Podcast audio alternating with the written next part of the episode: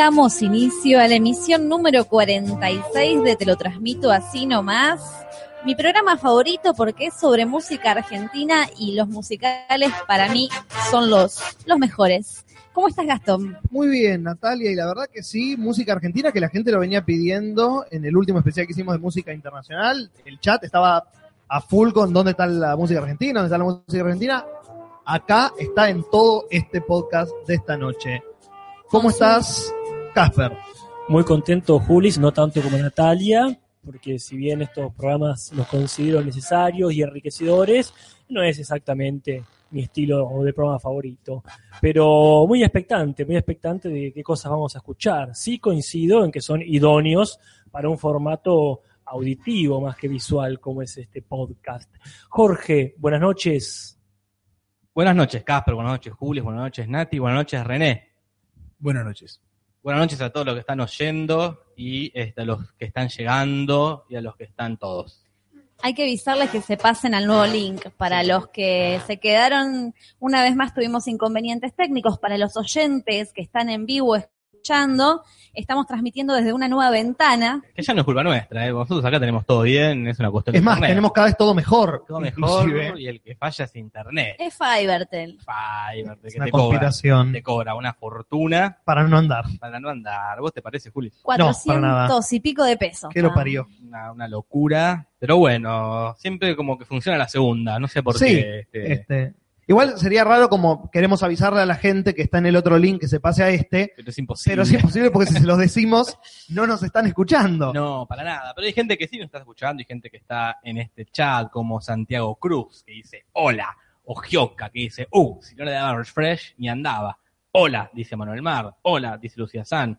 Buenas noches, dice Lunfa, www.lunfa.fm, que no sabemos qué es. Pero vayan Que explique, que a su explique. propio riesgo. Buenas noches, Bergman en persona. Este, Javier, Pa- Javier Pastor, buen bonchacho, todo, Guantera Rosa, que llega ahí con sus corazoncitos. Sí, lo- lo- los fieles, digamos. Los fieles, los que están Este. siempre, este, esta secta que se, que está, se está armando, armando lenta pero seguramente. Oh, ya, ya está reagrupada en un grupo de Facebook que re- regentea Guantera Rosa, Ajá. ella es la, la Em- que te dice si entras o no entras. Perfecto, alguien tiene que hacerlo. ¿No deberíamos ser nosotros que hacemos el programa? No, No, eh, Juli, con suerte hacemos el podcast nosotros. Es cierto. Y yo ahí Este. me metí para decirles a los chicos que están en comunidad, te lo resumo, pásense al link nuevo, porque por ahí Sí. alguno quedó vagando en una esfera abstracta. Eh, Hemos tenido el placer de esquipear, o sea, skypear sería Skypear. realmente con algunos de ellos, gente toda muy querible, a la que ojalá algún día podamos conocer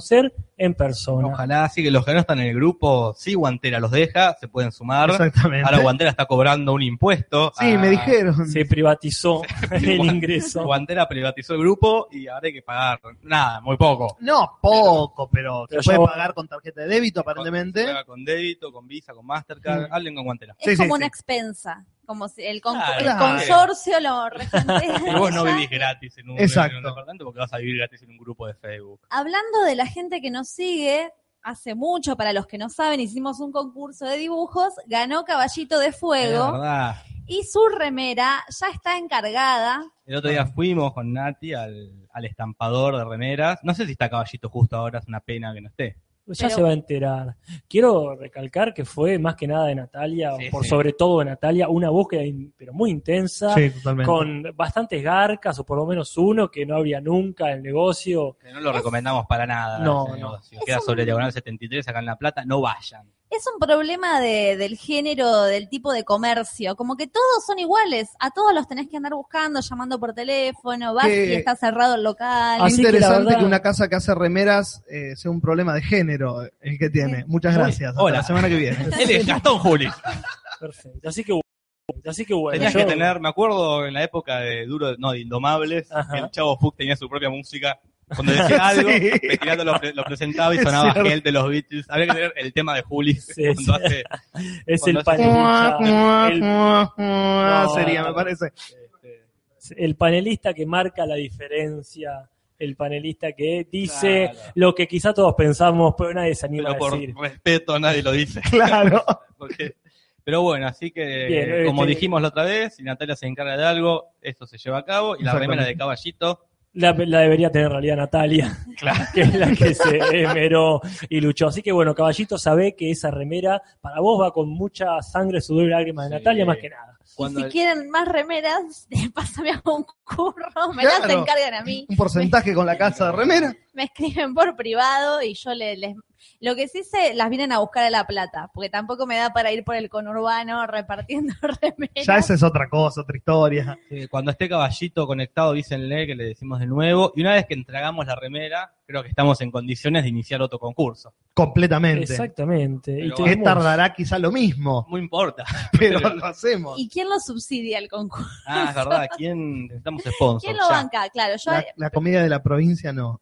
Busca- No, no, no, porque ya no existe yo buscaría un sponsor antes, porque esto de andar poniendo plata de, de premios. Claro, es verdad. Pero ¿quién sponsorea? Hay que buscar. Bueno, también eh, nos ofrecemos, si, si alguno tiene algún negocio que quiere Claro. ¿Dónde está el chico que te hacía? ¿Te acordás los imanes de Los imanes, heladera? andá a Ese desapareció. Nunca nos, nos prometió imanes y nunca Claro. nos mandó los imanes. Ofre- Pero nos bueno. ofrecemos para los sponsors que quieran ofrecer sus servicios de sponsors. Alguna Claro. pyme, una pyme naciente, así una empresa Claro. que esté dando sus primeros pasos en el mundo capitalista que nos rodea. Y bueno, quizá Lo agarramos. sí, hacemos una hermosa simbiosis, este, rascándonos mutuamente las espaldas. Exactamente. Acá dice Leo M. Ya. Ah, me perdí. Él también tiene un podcast. Dice que está en Argentina podcastera, pero se me fue el chat Bueno, pero que, que, que pegue, que pegue, copie y pegue. Copy el link. Ah, sí, como hace, creo que es buen muchacho. ¿Buen ¿Quién es? No, ¿quién, quién es? El No, que eh, copia y pega, copia y Coraje. Coraje fan. fan. Ah, Coraje Fan, bueno, pues está muy bien. El otro día estuve escuchando el podcast de El Facha Tarkovsky, que tiene Ah, un sí. podcast. Ah, sí. Stalkers. Exactamente, así que pueden buscarlo también a los muchachos de Santa Fe son. Y se pueden notar las diferencias idiomáticas este, entre los que somos de acá de La Plata, la gente de otra parte del país. Es muy divertido eso, escucharse las pequeñas pero notables diferencias eh, de entonación y vocabulario. Tengo un tío que es muy nerd y escucha un podcast de alimentación paleolítica. Debe ser divertido. ¿Perdón?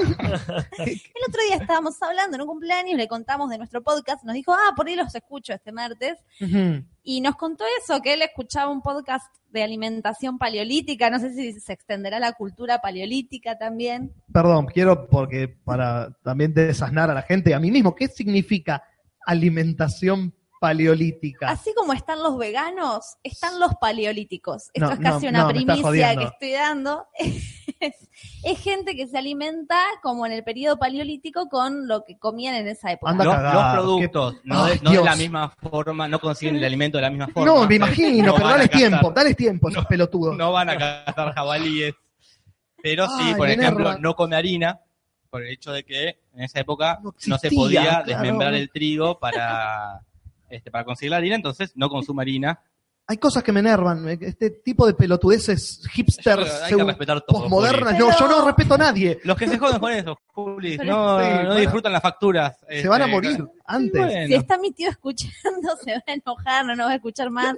Que chatee si está Ah, porque escuchando dijo que iba a y escuchar. defienda. Claro. pero está bien. Ah, ojalá Sí. que se haya olvidado. Pero no, no, no, ¿Tu ojalá. tío eh, se, se alimenta paleolíticamente? Claro, él es paleolítico, Claro. gracias a él conocí esto. ¿Hace cuánto salió esto? Porque yo no tenía idea que existía. Y él desde el año pasado ya se alimentaba así. Entonces, por ejemplo, se, hace- se inventó una resecadora de frutas con lámparas y en su casa, que Hace- tenemos la sospecha de que hace otras cosas Claro. también, pero tiene como una resecadora de frutas y se hace como las galletitas de él serían frutas resecadas. ¿Qué hace? ¿Pasas de uva? Es como el, compañero de Chandler. Banana, manzana. Lo que tiene Mira. es que no, no estaba prestando atención a lo que estaban hablando, está leyendo el chat, pero come carne por lo menos. Come carne, Es- de todo la tipo. carne entra dentro de su dieta. Claro. Que está bueno. Pero la, la- la cocina. No, la come ¿Usa cruda. el horno? La come cruda. ¿Usa los elementos modernos de Solo lo- cocina? son solo los productos que con- eh, los que consume, o sea, lo, basado en el paleolítico. No el- ni el modo de cocción, ni el modo de conseguirlo, sino solamente el... Tengo más preguntas que respuestas y después voy a tener que Y mientras la mucho gente come lentejas, come jabalíes y come tofu, nosotros estamos degustando una exquisita. eh, un- bueno, Nati trajo un postre que ella presenta como falso lemon pie, pero es tan rico que decir que es falso eh, es una ofensa. Es este. Nati. Paradójicamente, quien hace este postre es la eh, tía de Natalia, que es la mujer de este hombre. Todo cierra por todos lados. Como lo que Encima cocina muy bien esta mujer, pero su marido no puede Qué disfrutarlo porque lo- el Qué lemon pie no existía en el paleolítico. Nati, ¿cómo, este, descríbenos por favor esta cosa rica que trajiste? Es una masa de tarta de harina blanca, harina de trigo, y en vez de tener la pasta del, lim- del lemon pie, del limón, tiene dulce de leche y arriba tiene merengue. Por eso digo que es un falso lemon pie, porque es casi igual, pero en vez de la pasta de limón que es tan rica, dulce de leche, un poco más chancha. Está buenísimo. Mm, Es me encanta. empalagosa como la mierda, pero es muy rico. Pero bueno, está acá la gente va llegando. No sé si lunfa.fm ya dijo que era su página web, pero no lo vi, así que si lo puedo repetir, mejor. Por favor, ella dice bien. Durante toda la noche. Cada Hasta que- 15, 20 minutos están poniéndolo de nuevo. Ah, Así hace Coraje Fan. Claro. Y lo, y lo logra. Y funciona. Lunfa nos dice, nosotros aceptamos a todo el mundo, supongo que se aplica también a su página, como bien dice ella misma o él mismo, a nosotros nos han aceptado así, así que acá la inclusividad al palo. Lemon pie jurásico, dice Javier Pastor. Claro, después la dieta va pasando, era por él. Pero por ahí, claro, hasta llegar a la actualidad. Pero por ahí él no llega. No, claro, Por ahí va la persona no llega mientras su dieta va evolucionando. Qué Acá dice Lunfa ¿no? que son una red de podcast. Eso es lo que es lunfa.fm. Ah, perfecto. Mire usted. FM, Bueno. ¿por qué será? Por una frecuencia, Frecuencia modulada, muy- dice Ren acá. Ya Puede ser de un país de como punto .ar, ¿Qué, qué país puede ser? FM. Eh, ah, FM, Finlandia. Acá dice, agrupamos a demasiado cine, Argentina posta- post- eh, podcastera, un par más. Somos los cuatro mismos chorros que hacemos todo. Y acá también. Yo Somos los mismos cinco que hacemos todo. ese es nuestro resumen. Bienvenido. tengo una teoría que acá en La Plata, no sé si pasa lo mismo en Capital, me parece que pasa parecido con los improvisadores, cuando estaba el auge de la improvisación, Claro. era yo hago un Claro. espectáculo con vos, otro con él, otro todos juntos, y para mí con los podcasts va a pasar lo mismo. Nosotros tenemos uno, ahora ellos tienen otro, nosotros vamos Ah. a tener otro. Ya tenemos uno con Casper acá, muy simpático, que lo pueden escuchar. Ajá, que es se llama una novedad. una novedad, un spin-off de Te lo transmito. Claro, el primer, el primer, ¿qué pasó? ¿Qué pasó con mi micrófono? El Sí, sí, primer. Ah, para conmigo también. Pareciera que estamos... este, Nos ha atacado el retorno, gente. Bueno, y- No se preocupen. y se acaba Nosotros de ir. sigamos. Manuel Mar dice, se escucha muy bien. Perfecto. Perfecto. Si Manuel Mar en este dice, momento. si Manuel Mar los dice. Si la juventud no se escucha bien, es porque se escucha bien sin Pero duda. bueno, busquen por ahí El Simpson, que es un podcast de los Simpsons. Nos estamos aprendiendo con Casper un montón. Ah, estamos transmitiendo automáticamente lo, este, lo, lo mucho que profundizamos en el tema de esa magnífica serie que es Los Simpson en un simpático nombre que es El Simpson. Claro. Este, búsquenlo por ahí, está. No, no tiene fecha de, de salida, ¿no? Como sorpresa. mm, logramos coincidir un día, lo grabamos, salió. Lo, lo grabamos en vivo si podemos, cosa de que el que se entere lo puede escuchar y el que no, a no desesperarse. Hasta ahora, siendo tan censurable por YouTube como podría ser, no nos han censurado. no, y eso que tiene muchas frases de los Simpsons.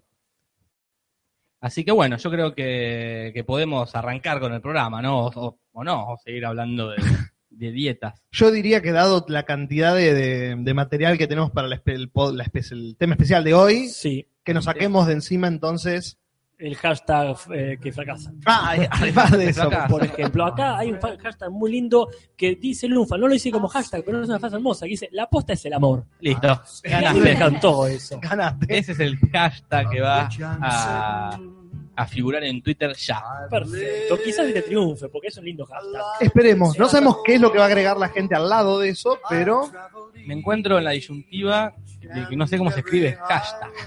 es, Deletréame, Juli. es H-A-S-H-P-A-G. El audio está pipí cucú para frotarse las tetillas. Ah, pero mira qué lindo, Berman. Dice Bergman, no lo digo yo, No, no, me. por si me escucha algún Claro, pariente.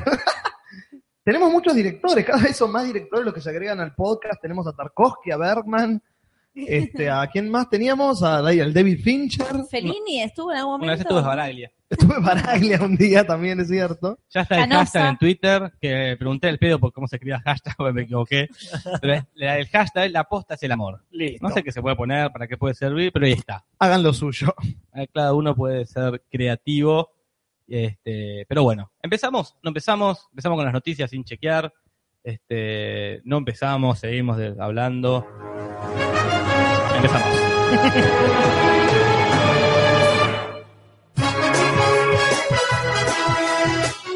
Gracias, Rodolfo. El tema de Rodolfo Barili, suenan las noticias chequeadas, sin chequear, que leímos en internet, como esa noticia de la pastilla de la inteligencia que toma DiCaprio. Que sigue girando, Que sigue girando sigue por girando. internet. Y se suma, se sumó hace rato en realidad Stephen Hawking. Ah, también. Que, Sí. que, este, ¿Cómo es, Julis? Vos que a lo mejor lo viste con más detenimiento. No, yo leí lo mismo que. ah, pero este es Stephen Hawking. vos, una, una, una foto como un poco agraciada, pobre, ¿no? El muchacho. Sí, está cada vez peor, Y- pobrecito. Y, sí, y dice ahí, a esta pastilla, que supongo que es la misma, le debo mi patrimonio neto de 20 mil millones de dólares. Claro. Es una frase muy larga para que la pueda utilizar realmente. Sí. Con estas pastillas se quita. Claro. pero bueno, podemos. ¿Quién empieza? Vamos a empezar con las noticias, Yo Natalia. empiezo, Empieza yo Maldini. empiezo. Tengo una noticia traída de Italia. Qué bueno. Rafael Schumacher, que no es conocido, por lo menos nosotros no lo conocemos, un actor de, de teatro italiano, eh, se hizo famoso estos días no por su labor artística, sino porque se suicidó en escena. Entonces Opa. sí es una labor artística.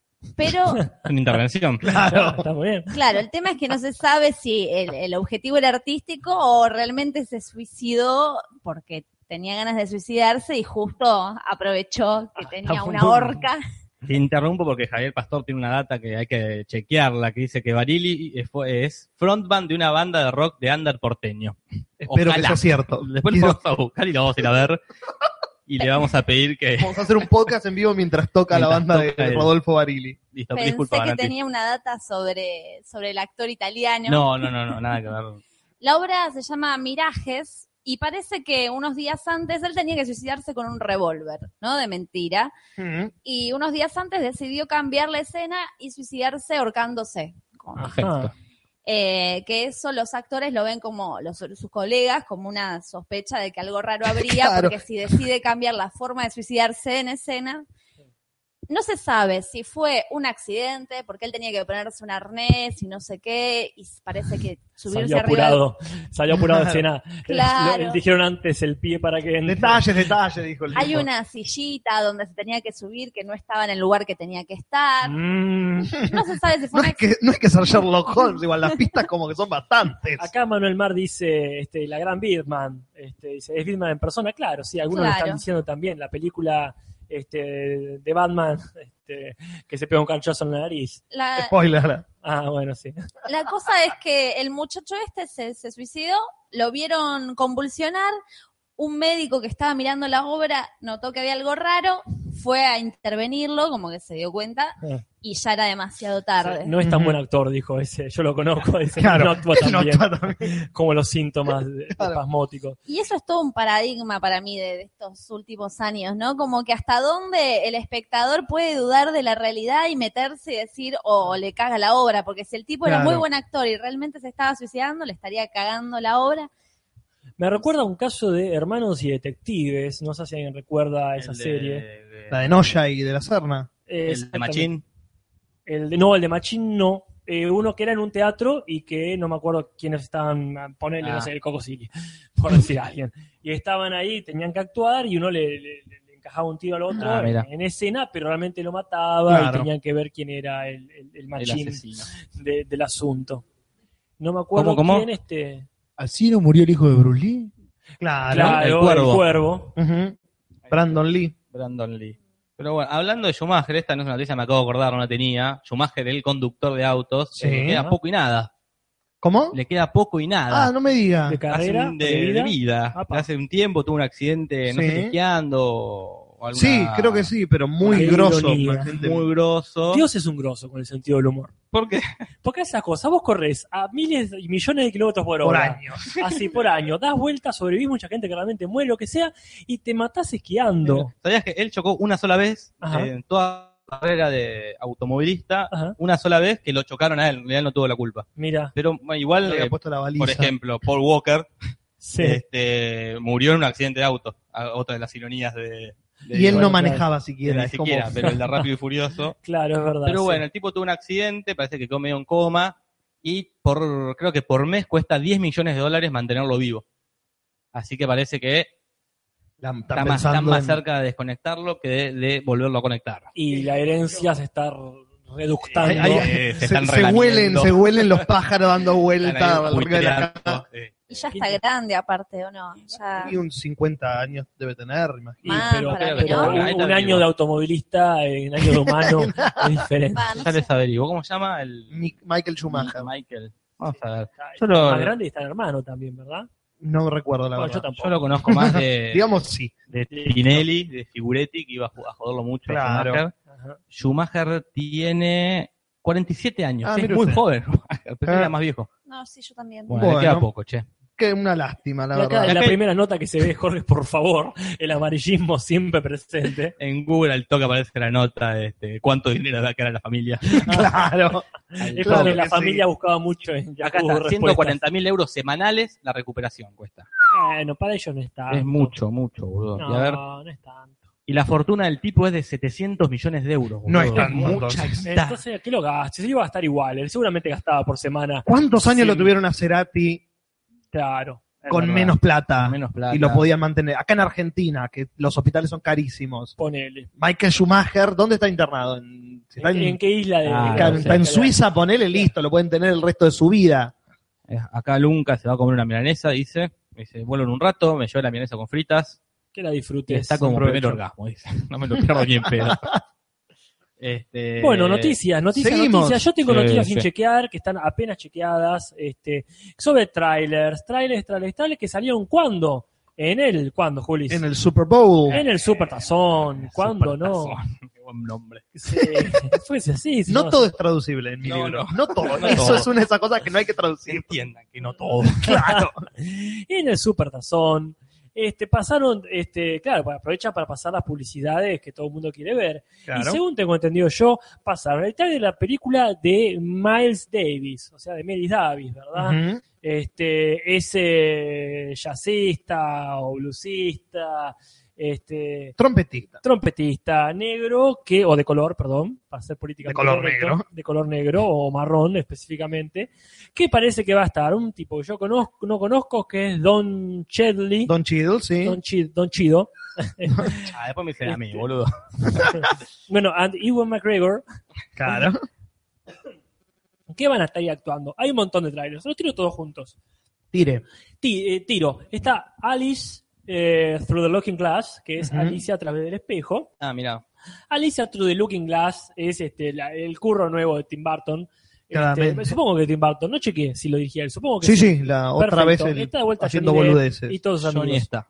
Bueno, este, muy interesante que, que el hecho que en el tráiler arranca con la voz oportunísima de quién, sino del fallecido Alan Rickman. Hijo de puta que Eh, son, eh. No, si te parece. Rápido. Si te Sí. parece. Pero bueno, yo no sé si es tan importante. En la 1 tenía un lindo papel de la oruga loca. Pero bueno, parece que la oruga mágica acá de pronto va a lucrar más. Este, pasaron este, los nuevos de X-Men, Apocalipsis. Este, pasaron. Este, No, no sé si hablamos ya del trailer de Suicide Squash. El último, no sé si, creo que lo Es que mencionamos. está, boludo. ¿Vos viste lo que hablamos que era de Queen, no sé si hablamos La- al aire. Ah, Que decíamos ¿Lo que, que garpaba muchísimo más que nada porque está el tema de Queen. De Está, eh, Rhapsodia con- Bohemia es el con- tema de Con fondo. Bohemia, con Rapsodia Bohemia, y es buenísimo. La película de ser espantosa. Yo no creo, yo creo que va a ser la primera película de DC que va a tener el, eh, el estilo Marvel de comedia Ojalá. y les va a funcionar para Ya, eso. El trailer es buenísimo. Sí. Ya está, tenía que ser así el trailer. Pasar canciones de Queen y imágenes de la película de fondo. Listo, perdón. No, perfecto. Hablando de superhéroes, también eh, vimos el nuevo eh, la- de la pileta de la muerte. Exactamente. Deadpool. Bien, pues entonces nosotros tenemos acá este, muchas más profundizaciones Apa. sobre eh, las características del personaje y el tono que va a tener la película, que, que parece que es bastante políticamente incorrecto. ¿Te parece? Ojalá. ¿Cuál? Eh, Deadpool. Eh, te- eh, vi el, el trailer, hacen un chiste de que lo ha hecho quizás mi tío alguna vez. Es muy, mirá, es, no sé si ubican el chiste este de un pirata que se viste con remera roja para que no se note la sangre. Claro. Entonces dice, vienen los, capitán, vienen los, los enemigos, tráigame la, cami- la camiseta roja así no se note la sangre. Capitán, vienen 20 de flota enemigos, tráigame la camiseta roja. Capitán, vienen 50, tráigame los pantalones marrones, dice. Que es para disimular la caca. En Claro. Deadpool, una película del 2016, Deadpool hace ese chiste. Pero yo creo que lo hace justamente porque es un chiste recontra conocido. Eh, en bueno, ese momento ese- lo hace lo hace como para distraer. Mm, a los No, enemigos. no, no, pero no es que Claro. lo cuenta, ¿eh? No, yo lo vi el coso. No, Casper, no justifiques un chiste malo. No, es no, un no. chiste malo. Eh, a ver, este, le doy el beneficio de la duda. Cuando vea la película, vamos a ver qué están así. Para mí fue bueno en ese momento también. Yo pensé lo mismo, bueno, muchachos, a esta altura. No, no, Pero no, Casper, para estás- mí es que estaba, eh, eh, arrancó con un chiste malo ahí para que justamente, como vos, los enemigos de ese momento digan, mira el gil este, y mientras dicen, mira el gil este, les encajó un tiro a todos. No, Casper, si no pasa eso. No, Casper, por favor. No defiendas a Deadpool como si fuese quien. ¿Quién? No, no, no voy a ¿Quién? morir bajo la bandera de Deadpool, porque todavía no vi la, la Eh, película. Cuando sí, la vea, chicos. y alguien lo tiene que defender. Este, y Juli se está callando la boca. Y bueno, yo voy a agarrarme para, para salir a la defensa de Casper y de Deadpool. Ah, este, de la noticia que trae el trailer y voy a traer una de mis noticias que es que aparentemente se preestrenó Deadpool en eh, varios círculos de críticos. Ajá. Y eh, eh, viste Rotten Tomatoes, la página que es como Sí. IMDB, pero de crítica solamente. Tiene un 95% de buenas críticas, aparentemente. Todos están diciendo que es increíblemente buena, que cumple todos los propósitos que quiere, Ajá. que es básicamente alejarse de todos los clichés de todas las películas de superhéroes hasta el día de hoy, y que es la película más meta y más del ojete que han hecho eh, Ah, ah, sí. en los últimos en los últimos 30 a, a mí años. me ponele. recabió que termine de disparar a todo el mundo y se esnife el humo de la, de la pistola y inmediatamente después yo lo vi también en español y dice, este, bueno, en realidad dice, esta noche me toco, sería esa, este, esta noche me clavo una, sería Claro, claro. Hay un póster muy genial de como una reversión de Deadpool. No sé si saben que Deadpool es un Ryan Reynolds, el personaje que tiene cáncer, Sí. por eso No. lo, lo operan al No tipo sé y de le, qué y le- están hablando, de hecho. Deadpool es un superhéroe, un superhéroe más. Donde él, él- antes de superhéroe, un tipo tenía cáncer terminal, entonces la, la misma empresa que convierte a Wolverine en Wolverine dice, te curamos el cáncer y aprovechamos para probar cosas como vos y hacer de superhéroe. Y hay un póster que salió que es este, Deadpool, y, y el chabón besando con una mina, la historia de un hombre que tiene que superar el cáncer, y es como el póster hecho para, Para las minitas. para la minita. Y es muy gracioso acá en eso. Pero Y lo- es algo oficial. no es porque que- la película Para se Virginia estrena- Lagos. para Claro. Virginia Lagos, Claro. para, claro. Porque la bueno. película, en- es lo más hermoso es que la película se estrena el día de San Valentín en Estados Claro, Unidos. es- Ah, Entonces lleva a tu novia a ver Deadpool. claro, y el póster es para así drama de Hallmark. que- Claro. Acá dicen que es un antihéroe. Bueno, a esta Claro, altura sí, del partido. Es un anti-establishment, es un anti-películas que se han hecho hasta el día de hoy. Esa, Juli. Y es, además, porque es eh, la, la primera película de superhéroes que es apta a mayor de 18 años. Como que vale Ah. todo en esta. mirá que inte- bueno, genial. Entonces, bueno, este De repente es una columna toda de Deadpool. Haremos una columna todo. si lo merita cuando salga la película. Yo creo que ya la Iremos hicieron. el 14 de febrero. bueno, entonces Alguien, alguien no va a estar viendo Deadpool, me Ah, parece. Me parece que alguien se estaría sintiendo excluido. ah.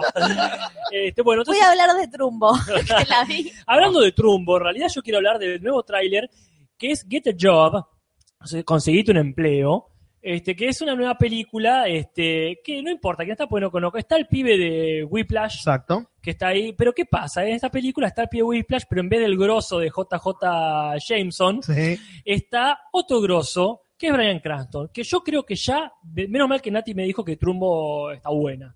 Porque yo no entiendo a este tipo, ¿qué pasa? Está nominado al Oscar, es el señor Brian Cranston. Sí. Y los llaman para estas giladas. ¿Qué onda? ¿Qué gente tiene? Y todos los actores tienen muy- eso en el bueno. medio. Tienen un protagónico y un par de papeles secundarios como para establecerse. Secundario boludo, aparte. Y sí, porque, sí, yo vi el trailer y fue como, ¿eh? Está prácticamente haciendo lo mismo que hizo el flaco, con el respeto mucho, de Mad About You. Es Claro. como entendí yo más o menos que era el padre de Whiplash, del El- pibe sí, sí. Es como que ni siquiera sería el JJ Jameson. No, para nada, eso es- parece que es buen tipo en el No, trailer. una cagada. Eh, si estás escuchando esto, ponete las pilas, ¿sí? Ponete las pilas, ya. Acá el facho, el facha dice que el facho, el facha dice debe ser la única que la vio por Trumbo. No, no. La vimos con Pinarello. Está en Cuevana para ver, ¿eh? Yo estoy esperando que salga como, viste, tipo Blu-ray para bajármela. está en Cuevana está en HD, toda la. Está Toda muy la buena la película. Está buenísima, Yo ¿eh? La voy a ver. Yo hoy le di una última oportunidad a Battlestar Galactica. Creo que consumí todo el tiempo posible con esa serie. Así que ahora tengo tiempo, voy, a ver esa. Muy bien.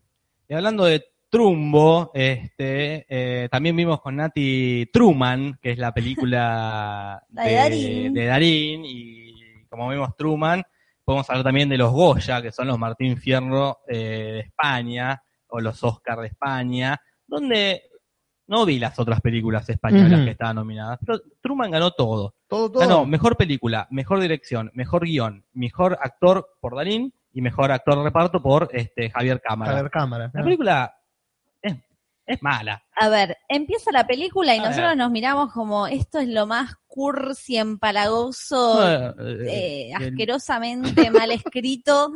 terrible. Eso sí- y los créditos fue eso solamente. Es la gráfica del, Claro, la no, gráfica del título. No se saben, es Darín tiene cáncer y el amigo lo va a visitar y le dice al amigo, ¿vos qué aprendiste de mí? Que nunca pasás factura, le dice Darín. ¿Y vos qué aprendiste de mí? A ser valiente. Y oh, la concha, dice, voy a tratar, la puta madre. Y Ahora, así, todos textos así. Mirá Deadpool, Natalia, te va a encantar a vos. pero pero, esperen, la actuación Claro. de Darín y Sí. del otro señor español, eh, cámara. cámara, es tan buena, tan buena Ah. que la seguís viendo la película y cuando Sí, te querés sí. acordar, terminó la película y la viste La toda. peli la levantan ellos dos.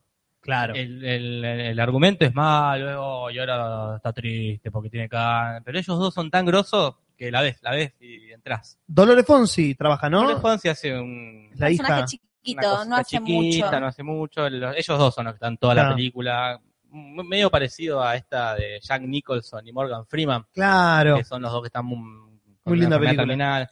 Bueno, no merece nada de lo que ganó, excepto a los mejores actores. Claro. Mejor guion, es una pavada, lo improvisaron Darín cámara Bueno, ahí, pero vos no, viste, vos no viste las, no viste No las vi las otras, por supuesto. Quizá las otras ni son las peores conozco, todavía. como por ejemplo Manolo Solo, Por que es un actor, no sabemos quién es. Películas como, vamos a tirar las películas, A Cambio de Nada, La Novia, Nadie Quiere la Noche y Un Día Perfecto. Muy Bueno, bien. A esas películas les ganó Truman. Truman, no Trumbo. Y estaba, ¿cómo se llama el actor este? Tim Robbins fue a los Goya. ¿Por? No sabemos, nadie sabe por o qué. estaba, quizás estaba justo ahí. Claro, ¿Qué pasó. Y Ahí ese tipo. Estaba Tim Robbins, hay un chiste muy gracioso en una página que es Tim Robbins hablando con la gente, puteándolo, dice, ¿por qué me mandaste a los Goya? Me dijiste que eran como los, como los Oscars, pero no son los Oscars. Pero no, nadie sabe por qué estaba ahí Tim Robbins. Mire usted. Se debe estar saliendo a lo mejor con alguien. Ah, capaz Sí, que está es español. O fana- quizá puso guita para alguna película. Dicen que Darín dio un incómodo, entre comillísimas, este discurso que le dijo a los políticos que Yo me pego dos duchas calientes por día, le dijo. y, y- y miró a cámara Y y, miró- nadie entendió. Y Y me Fantino da- Y Fantino desde el público, ¿vos me estás diciendo? Se levantó. Y, y mi auto me da calor. Claro. No tiene otro discurso. Claro. Solo sabe le dijo a los políticos que se pongan las pilas con la cultura y Ah, ¿Lo de allá o lo de acá? En general Ah, ok. a quien esté viendo este, a Tim Robbins.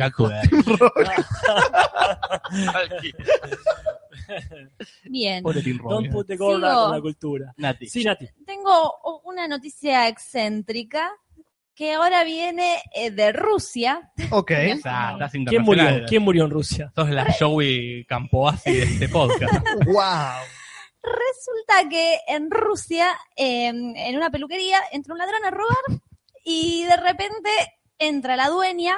El ladrón se llama Víctor, me encanta, pues los parece como una obra de teatro. K, obviamente. Víctor, de 32 años, Eh, Víctor. y en eso aparece Olga. Ay, claramente que aparece Olga. Claramente que aparece Olga. es un chiste Nati ¿Quién chiste si no? Y le dice a entra los clientes, Víctor a un negocio y la atiende Olga es un chiste Nati mal Chistes rusos. El Pepe, Pepe ruso. eh, El Pepe Mukovich. pero miren que todo el tiempo va a ser así esta perdón noticia. perdón Agarra un cable de un secador de pelo lo amordaza al ladrón, le pega y dice, vayan, vayan a todos los demás que ya está viniendo la policía. Lo- la gente se va, huye despavorida, lo encierra en el cuartito de atrás de la peluquería y lo tiene dos días encerrado ahí, le da Viagra y lo acosa sexualmente durante toda dos días. pensada Una Creo que no es la primera vez que eso pasa en esa peluquería. una genia ¿Por qué Olga. una genia? Si fuese al revés. Ya sabía que venía esa pregunta. Ah, es una mina que entra a robar y el tipo lo agarra, la, la mordaza y la viola dos días seguidos. ¿Sería un genio? sería un genio si con Viagra logra No, no, no, se sería un genio. no sé, ¿Sería un genio. Nati? No, No. no. Ahí tenemos la diferencia Pero- de género. Buenas No, noches. Tampoco estoy de acuerdo con lo que hizo esta mujer, pero Hay Claro, que- yo le hubiese pegado un, Claro, un corchazo y la a la mierda. En todo caso, la genialidad está por lo, lo original. Yo creo que si lo hace un tipo no sería nada original, sería hasta esperable. Claro. Eh, En Alemania ha pasado con o sin peluquería de por medio. Ahora, él, Eh, es ella que- sí. no es un genio, pero él es un pelotudo porque sale cuando se escapa y va y la denuncia a ella. Y no está deja- bien. Y ahí déjate de joder, si entras a robar a la peluquería, Y que lo denunció por robo y cada cual tendrá su denuncia correspondiente. Claro, ¿quién va a estar esto, más esto es tiempo como la mentiroso, cárcel? mentiroso, cuando él dice, este, cuando la secretaria le dice, yo tengo una amiga que se cayó, Sí, eh, un ladrón adentro de la cocina, venía a robar, se cayó en un cuchillo, la demandó, ganó. Bueno, cada cual que gane la demanda que corresponda. ella dice, es un idiota. Sí, lo hicimos algunas veces, pero le compré unos pantalones nuevos, le di de comer, de beber y luego cuando se marchó le regalé mil rulos. Toma, Ah, mejor que todo, el que toda la década del comunismo. Esa Claro. mujer hizo más por los ciudadanos rusos que décadas y décadas de stalinismo. Totalmente. Eso es socialismo aplicado. Exactamente, socialismo democrático. Y, esos muchachos que hizo Natalia es la posta del amor. Y la posta del amor tiene un montón de cosas. Este, creo que es el hashtag que más... Este, Que menos ha fracasado. que menos ha fracasado. Por porque ejemplo- tenemos Pastor Luna, dice la posta es el amor, no la facha. Mirá. Este, después tenemos a Mr. Orange, que es Manuel Mar, que pone una foto de Goku y Krillin en el torneo de los artes marciales chocando sus puños. En un bromance, podríamos En un bromance. Y eh, Joa Sana pone la posta es el amor y escuchar, te lo resumo. Ahí Señores, tenemos tres Listo, ya está. en el hashtag. El Esto, amor garpa. Nos podemos retirar. Nos podemos ir, este hashtag no fracasó. Y bueno, por, por la fecha, estamos cerca del 14 de febrero. Es eso, es eso. Pero bueno, no nos vamos a ir. No, Por no, más no, que no, el, el queda- hashtag Una no vez que haya arrancó, fracasado, una vez que pudimos Claro. arranque, Juli, mira si no vamos a ir. vamos a seguir con las noticias. Wayne entonces. dice, busquen sí, la foto, es una rubia. El ladrón, yo vi fotos, está bastante bien. sí. Bueno. Eh, La peluquera, Y acá Wayne muchacho dice que es una rubia, ese dato puso. Y, pero eso es muy amplio. Rusia. en Rusia ru- son todas rubias. Claro, es muy común eso. Bueno, No es que sepa de mujeres rubias por Entonces, alguna como razón el de chabón internet. está ¿eh? bastante bien, está bueno violarlo. Este, como está lindo. Seguramente Se se lo buscó. Seguramente saber fue, cómo estaba vestido. seguramente fue con un shortcito. Me encanta. Bueno, pero si llega, necesitamos unas, unos años de eso nosotras ¿De también. qué? ¿De qué? De eso, anda a saber cómo estaba vestido. No, no. Así Claro, no misoginia dada vuelta. Claro, Mm. uh, danos unas décadas de eso y después te, te devolvemos. de alguna otra manera. Después emparejamos. Bueno, sigamos con las noticias que no tienen nada que ver con Rusia. ¿Qué estuviste chequeando sin Este, chequear, Juli? Estuve chequeando mi, con mi columna casi semanal ahora de los Oscar que se vienen y se siguen viniendo hasta el 28. Ajá. DiCaprio está en boga de todos, claramente. Ah, no, pero ¿sabes que sí? Ahora que lo leo, la, la releo la noticia, tiene que ver porque esto pasa en Rusia. Ah, bueno. Se juntaron un montón de rusos y dijeron, si DiCaprio no gana el Oscar, vamos a donar nuestras piezas de oro y de plata que tenemos para fundirlas y hacer un Oscar personal para mandárselo a DiCaprio.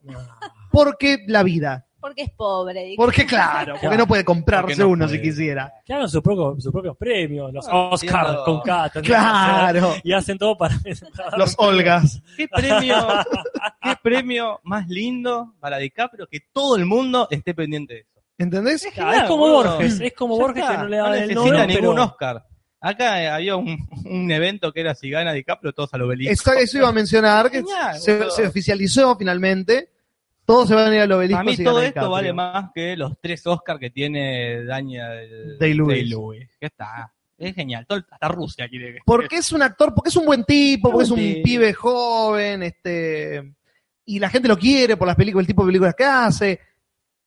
Viene de la mano y que, que encima no se lo hayan dado ya cuatro veces el Oscar, se crea una- un sentimentalismo en el pueblo que Genial, Ojalá no se ve nunca y se crezca No, todo esto. no, no. así hasta que Él crece, quiere- crece en popularidad y listo, no sé más actor. Se, se postula y gana para la presidencia. ahí está. Ponele. Claro. Es una muy buena jugada. Es una buena haciendo. película eso. ya existe, seguro. Los premios Olga, dice Yarin Claro. Sí, sí, sí, sí. sí, garpan. Se gane eso en Rusia. Bueno, noticias chequear. Yo tengo una última. Yes. Este, que parecería que así como se ha invertido, ya que estamos hablando de género invertido o algo así, no entendí mucho. Este, parece que este, en la nueva película de los Ghostbusters, que es Los Cazafantasmas, este, así como los cuatro cazafantasmas ahora son cuatro cazafantasmas, o sea, este, lo puedo decir igual. Me encanta que te escuchaste después de decirlo. son cuatro cazafantasmas. Son cuatro. Claro. Son cuatro. Claro, este, bueno, ahí tenés. Este, eh, el secretario tiene que ser hombre, entonces Claro. llamaron al señor Chris eh, Eisenhower, este, que es el que hace de Thor. Este, corregime, Juli, por favor. Hemsworth, Chris. Exactamente, Herborn Jim. Este, y él va a ser. ¿Cómo el- puedes hacer para empeorarlo cada vez que yo, lo yo puedo empeorar todo, Juli. Fíjate eso, poner la firma. Entonces, bueno, en vez de Janine Menitz, que Claro. si me lo acuerdo, este, va a estar ese señor. También hay una diferencia ahí, porque Janine, más allá de que le tiraba onda a Egon, no es que estaba buena. Era lo mejor de la peli. Sí, y más, que se, más allá que se levantó también a Rick Moranis. Sí. Este, pero acá parece que pusieron alto bombonazo, digamos, que bueno, es como no hacía falta, podía ser un nerd como lo era Janine. Pero bueno, Totalmente. es otra interesante vuelta de tuerca de esta película que quizá no garpe. Más que probable. ¿Alguien tiene más noticias? Yo tengo. ¿Qué tengo más? una que es muy linda de- después de tantas noticias más macabras. Sí. Es que en Córdoba, una escuela, le dije, le- no tenía nombre, tenía número, y le dijeron a los alumnos, vamos a ponerle un nombre. Votaron entre todos. Qué peligro. entre sí. la- Escuela, me la chupas la educación, le iban a poner. Quedaron tres opciones. Sí. Eh, las opciones eran Espineta, un dibujante y... ay, Un no dibujante. un dibujante. Ah, Para, no, estoy El buscando. nombre del dibujante. Estoy buscando que lo tenía Nick por debe acá. ser. Era la grieta, ahí se ve la grieta. Ay, claro. Espineta versus Nick. Como no, no lo conozco, el dibujante. Eh, si no, hablen mientras, o si no, digo, ¿quién ganó? Ganó Espineta. Muy bien. En una escuela de. Córdoba, acá, Alberto Conigni, un dibujante y humorista cordobés, Sí, ese, claro, cordobés. y un artista plástico, Fernando Fader, Bastante bien. que tampoco para lo conozco. Adolescentes. Todo de cultura. Haber sido desde Miley Cyrus hasta Messi. Sí. Yo creo que les deben haber puesto Claro, ciertos límites. Sí, no haga pornis, haga pornis no se Sí, puede sí, votar. no, no chicos. puede Ah. llamarse nalga, trasero o glúteo. Claro, como que Está bien, Espineta. Espineta, La escuela gana la mona, por acá, es verdad. Te habían puesto la mona Jiménez. Es verdad. Sí. Rodrigo. No hoy por ahí, porque está medio. Sí, sí, medio- es cierto. Este, después del manoseo. Claro, a eso me refiero. Bueno, yo tengo un último tráiler que no lo había dicho porque nos fuimos por las ramas, también hablando de cosas lindas al estilo Disney, y es que salió el tráiler ahí en el Super en el Super Tupper, el tráiler de la Ah, sí, se tendría que Sí, llamar, por favor. altura. Salió el tráiler de la nueva versión, ya como si no hicieran falta, del libro de la selva. Sí. Pero acá vuelve a meter mano Disney y nos da lo que queremos. En algún momento es con, es con la animación computada, no sé en qué momento tendrán osos al estilo DiCaprio. Claro. Hay personas, quiero decir, pero en un momento Balú empieza a cantar la canción de ese Busca lo más vital, mamá, y Mowgli le pregunta, ¿qué es eso? Y él le dice, es una canción registrada que tiene copyright de Disney. Y está bien, es lo que toca. Pero las voces son muy buenas, ¿eh? parece que tenemos un montón de voces como Christopher Un Walken. elencazo. Este, bueno, ¿lo sabés? Eh, creo que sí. Yo anoté un par nomás, así que si Y tenemos Christopher Walken como el oso, el, el mono gigante. Sí. Tenemos a Bill Murray como Balú, como Como el oso. Idris Elba, el negro este que estuvo, el que no nominaron al Oscar por Ah, la película de guerra como eh, Sher Khan. Ah, mira. Eh, ben Kingsley como el tigre. Ah, bueno, sí, claro, ese. y eh, conozco. Scarlett Johansson como la víbora.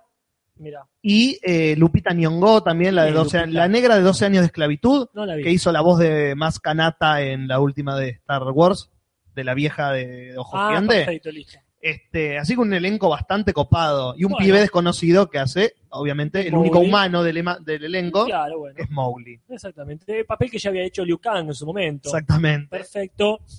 Bien, tengo un tráiler más, ya que estamos de tráiler. Yo le digo la trama de la película y ustedes me dicen de qué país es y qué Dale. actúan. Este, la película se llama Expediente Santizo. Ajá. Es eh, un periodista que va con su hija pequeña a Alemania a investigar este, unos, unas reliquias de Babilonia, pero parece que bardea a, a unos nazis y estos nazis eh, le matan a la hija, entonces este periodista se convierte en un guerrero que eh, sospecha que su hija aún está viva por una conspiración nazi que hubo hace un tiempo y la empieza a buscar por toda Alemania. Bueno, eh, ¿De qué actúa- países? Dos preguntas, claro. Sí, sí. Decime que no trabaja Liam Neeson Ah, o, o- Harrison Ford. No trabaja ni Liam Neeson ni Harrison Ford.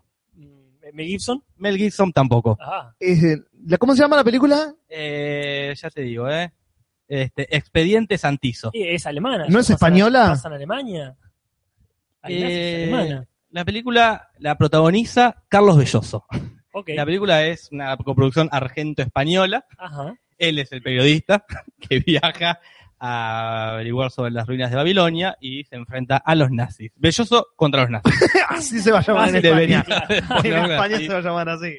Este, el tráiler es eh, horrible, horrible, porque simula... a- para para mí me suena a película de Mel Gibson, porque... Totalmente, claro. Y el tráiler quiere como emular a eso, ¿no? Como una película yankee, donde está, bueno, ya en el póster, los, los que lo puedan ver, busquen Expediente Santizo, está Belloso gritando al cielo, este, y el plano ese es la cámara que se va para atrás y está Belloso gritando, cual McBain gritando Mendoza. Claro, eh, todo bien con Carlos Belloso, un excelente actor en lo ciertos papeles. ¿eh? En algunos papeles. Pero habiendo tantos actores que dan ese physique du rol argentinos, Carlos Belloso. Carlos Belloso. Belloso, Genial, yo lo rebanco. El Tarantino argentino. Para Claro. mí. Claro, aunque, no dirige, sí, es muy parecido. Muy parecido.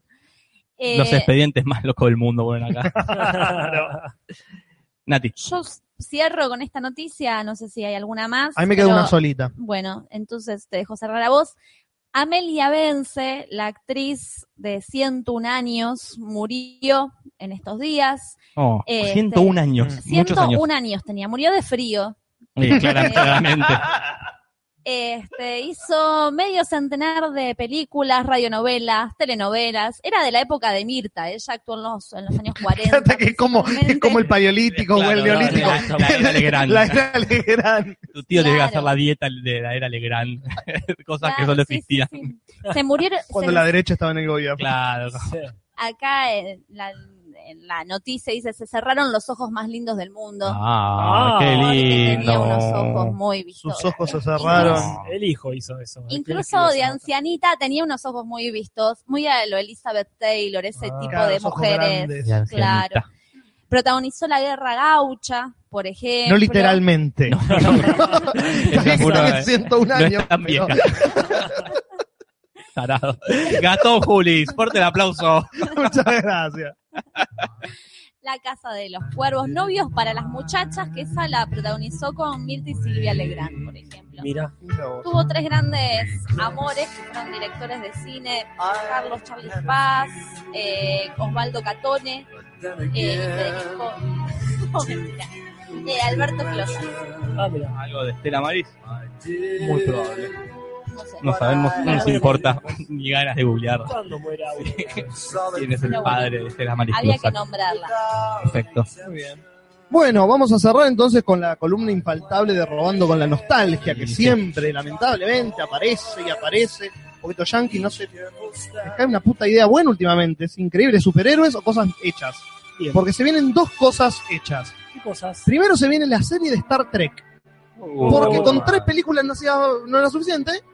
Va una serie nueva de Star Trek. ¿Con los actores de, la, de las películas? Con todo un elenco nuevo Está en un mundo nuevo. Ah. Sylar no está, no va a ser de No. Spock. Todo, todos personajes No nuevos. es el Enterprise, o por lo menos se conoce. Claro, va a ser otra historia. Es como la Voyager. Claro, exactamente, como la de Patrick Stewart, otro capitán nuevo, Listo. otra cosa nueva. Lo interesante es que el que se va a hacer cargo de la serie, la va a dirigir, va a ser Brian Fuller, el que hizo la serie Pushing Daisies y Hannibal, Ah, bueno. este, que tiene una estética muy personal que llevada a Star Trek es medio raro, pero puede funcionar. Puede funcionar. Que se va a estrenar aparentemente en enero del 2017 esta serie.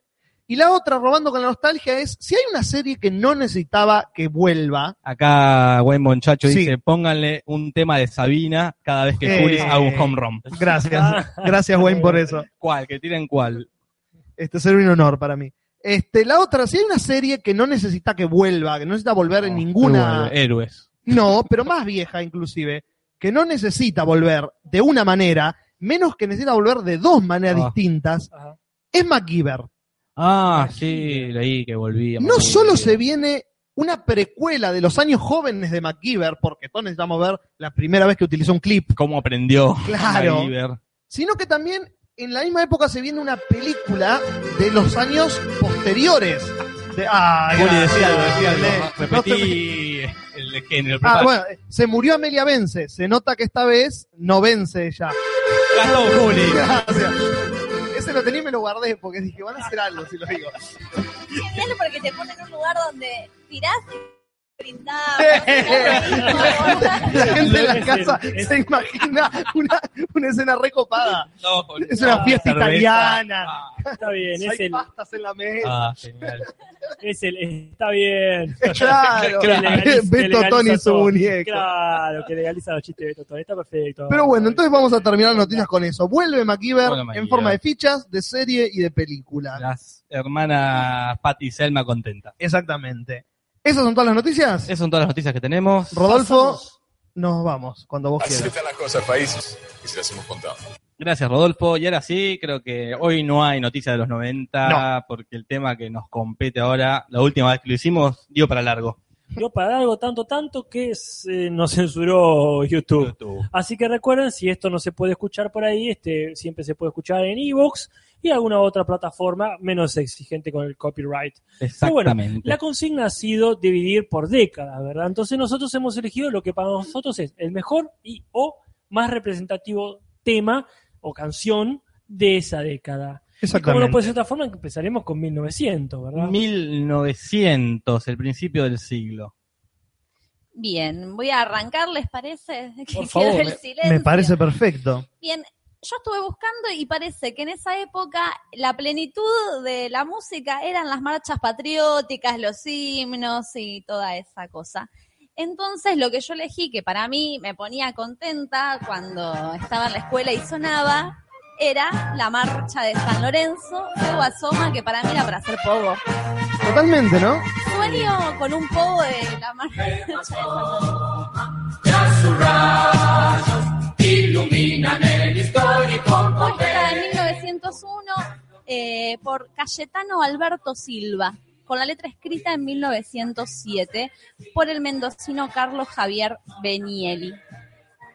Bueno, yo para continuar eh, tomando la posta patriótica, porque claro, se acercaba el, el- el centenario, ¿verdad? Estamos hablando de la época de este eh, el estado de la generación de los 80, que todavía estaba vigente, así que la mía, así como vos elegiste una para poner ese contexto, yo elegí una que es bastante hinchapelotas, que es esta que escuchamos aquí.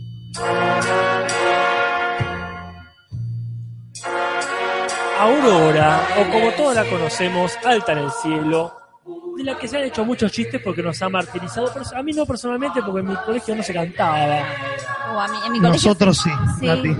Nosotros con Gastón, para el público, fuimos al mismo colegio, al colegio Castañeda de La Plata, y entrábamos a las 7 menos cuarto de la mañana al Sí. colegio, y lo primero que escuchábamos en el día era Todos este tema. formados en fila. Un alumno elegido izaba la bandera.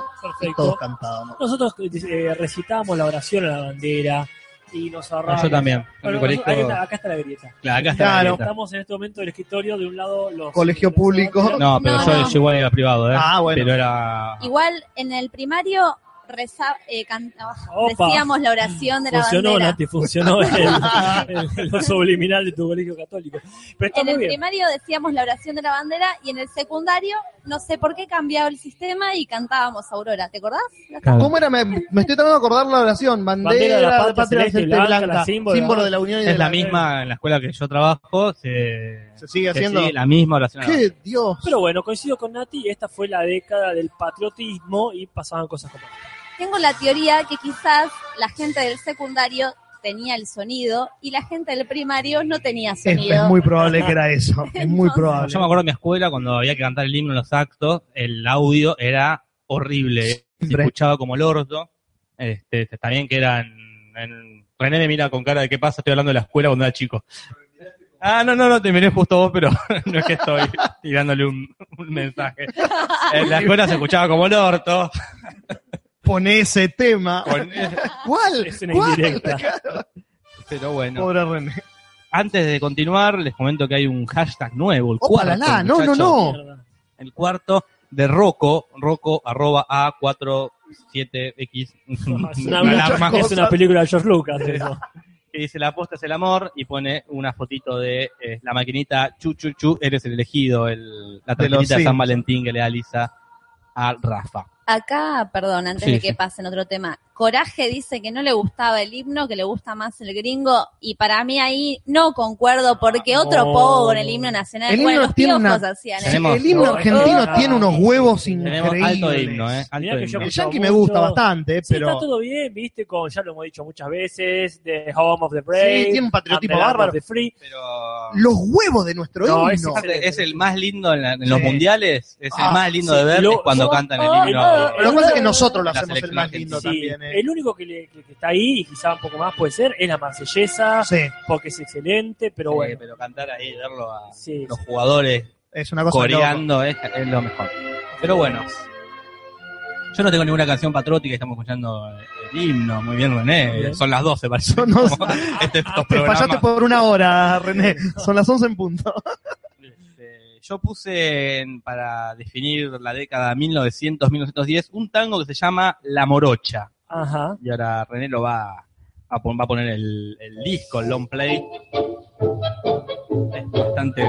En esta, esta no es la versión original, porque no la encontré la original. Ajá. La compuso Ángel Villoldo y Enrique Saborido, que no creo que tenga algo que ver con Pedro Saborido, ¿Quién te dice? en el 1905.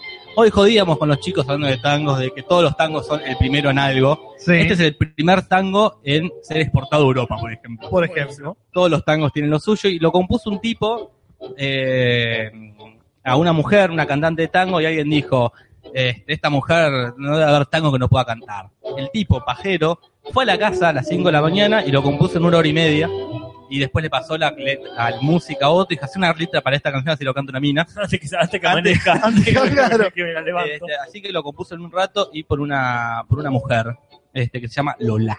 Exactamente. Así que Bueno. la morocha es el tango elegido.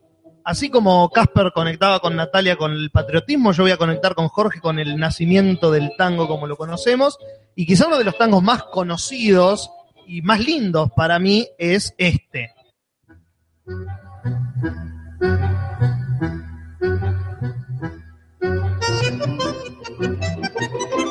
El choclo. Con este tango que es burrolón y compadrito. Exactamente. Compuesto también por el señor Ángel Villoldo en la misma década. Full. Era su- esa misma noche. Era el auto, quizás por otra mina, quizás por la hermana de Lola. Ya por la misma mientras volvía de la casa al otro día. Un tango que se ha hecho famoso por su música y también por lamentablemente por el chiste de Tócame el choclo. No, pero claro, es que realmente Una lástima, dicen, dicen que pero- originalmente era un tango, este, digamos, eh, bardero, o, o por lo menos chabacano. El tango lo era cuando nació. ¿eh? Si uno dice la cumbia hoy, eh, lamentablemente tiene que hacer la comparación de cuando el tango era el tango y todo el mundo lo miraba como el culo al tango.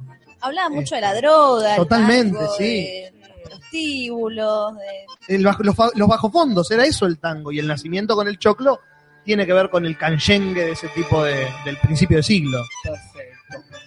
Bueno, hemos eh, este, comenzado este, una década nacional muy interesante. Con tangos y canciones patrias. Muy Pero bien. esto sigue. Seguimos con el, la década del 10. que va a ser eh, bastante Sí. parecida, según tengo entendido. Sí, creo que yo- hasta los 40 más o menos. Más o menos. Prepárense para escuchar tango.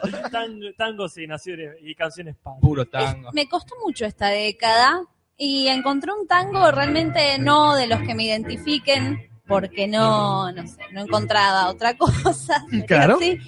El tango se llama Charamusca de Francisco Canaro y lo escuchamos de la mano de la orquesta Héctor Despósito o Desposito. Expo. Esposito. Expo, sí. Estamos haciendo referencia a una escena del secreto de sus ojos. La mejor. La mejor, la mejor la escena. Pero bueno, Y mm, lo que iba a decir es que todos estos tangos, lo- los más viejos, me hacen acordar mucho a las. Cuando uno va a ver una, un sainete, una obra de teatro estilo tango, sería. Son estos tangos los que se escuchan por lo general, como tango viejo, Totalmente, el clásico. claro. Bien. Este, yo vuelvo a las canciones patrias, ¿verdad? Porque este, si bien hay tangos memorables, creo que estamos hablando de siempre el primero en tal cosa, este, eh, yo elegí este tema que es muy reconocible y lamentablemente todavía vigente. Bueno. No, perdón, perdón, ese es del- de la otra década, estamos en la década del 10. Pero bueno, lamentablemente... pero lamentablemente hubo un error seguramente en la grafía. Espero que de 1910 esté ahí o que diga, de todas formas lo adelanto, es Avenida de las Camelias. Y de repente Casper era radical, Lo patriótico. puse 20, bueno, me equivoqué. Este, pero Pero lo, lo asumía como una canción patria. ¿eh?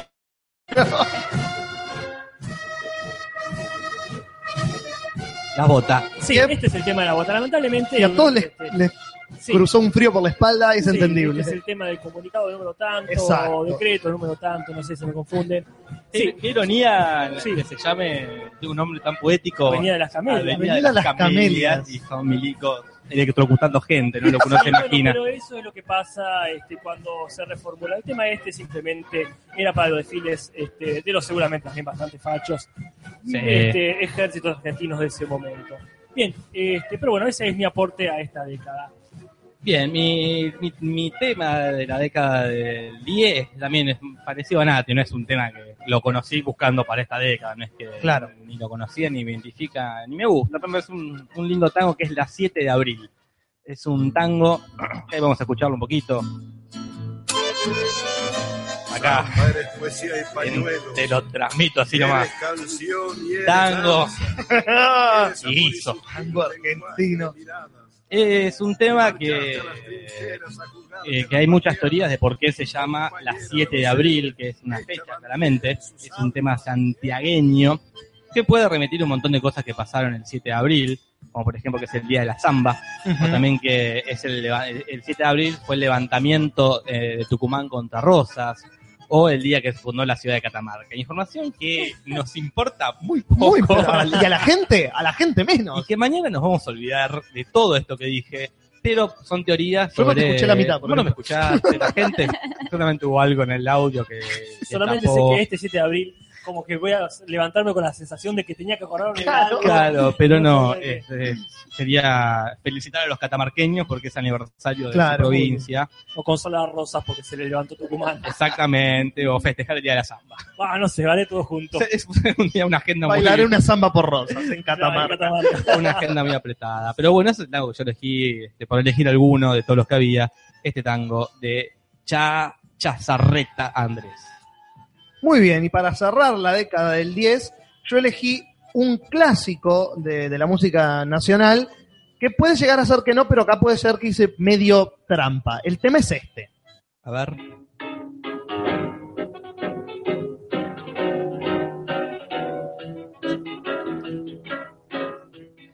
Es la comparsita.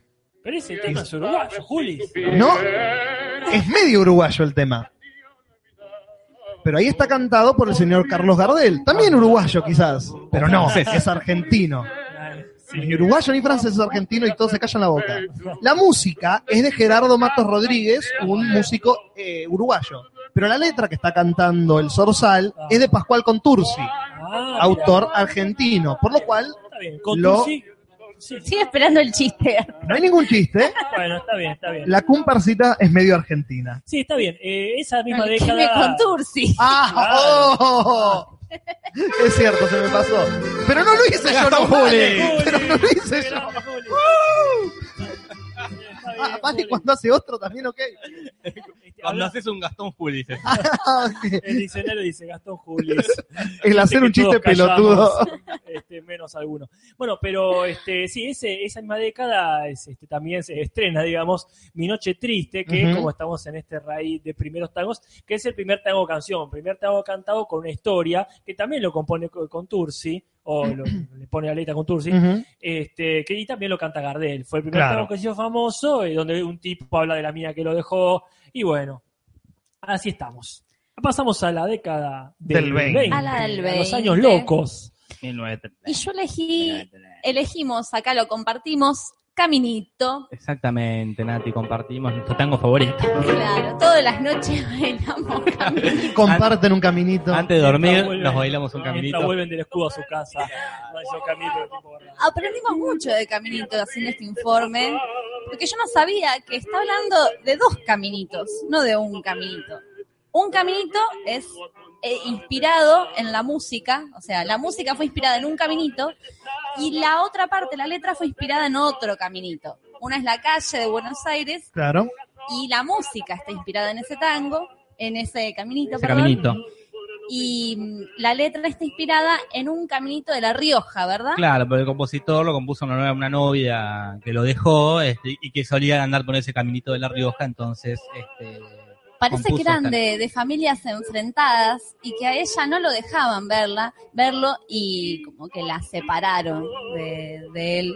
Mira. Este, Le borraron el caminito sí. Esa, para que se pierda. este, Así que este Caminito es el- de Olta se llama.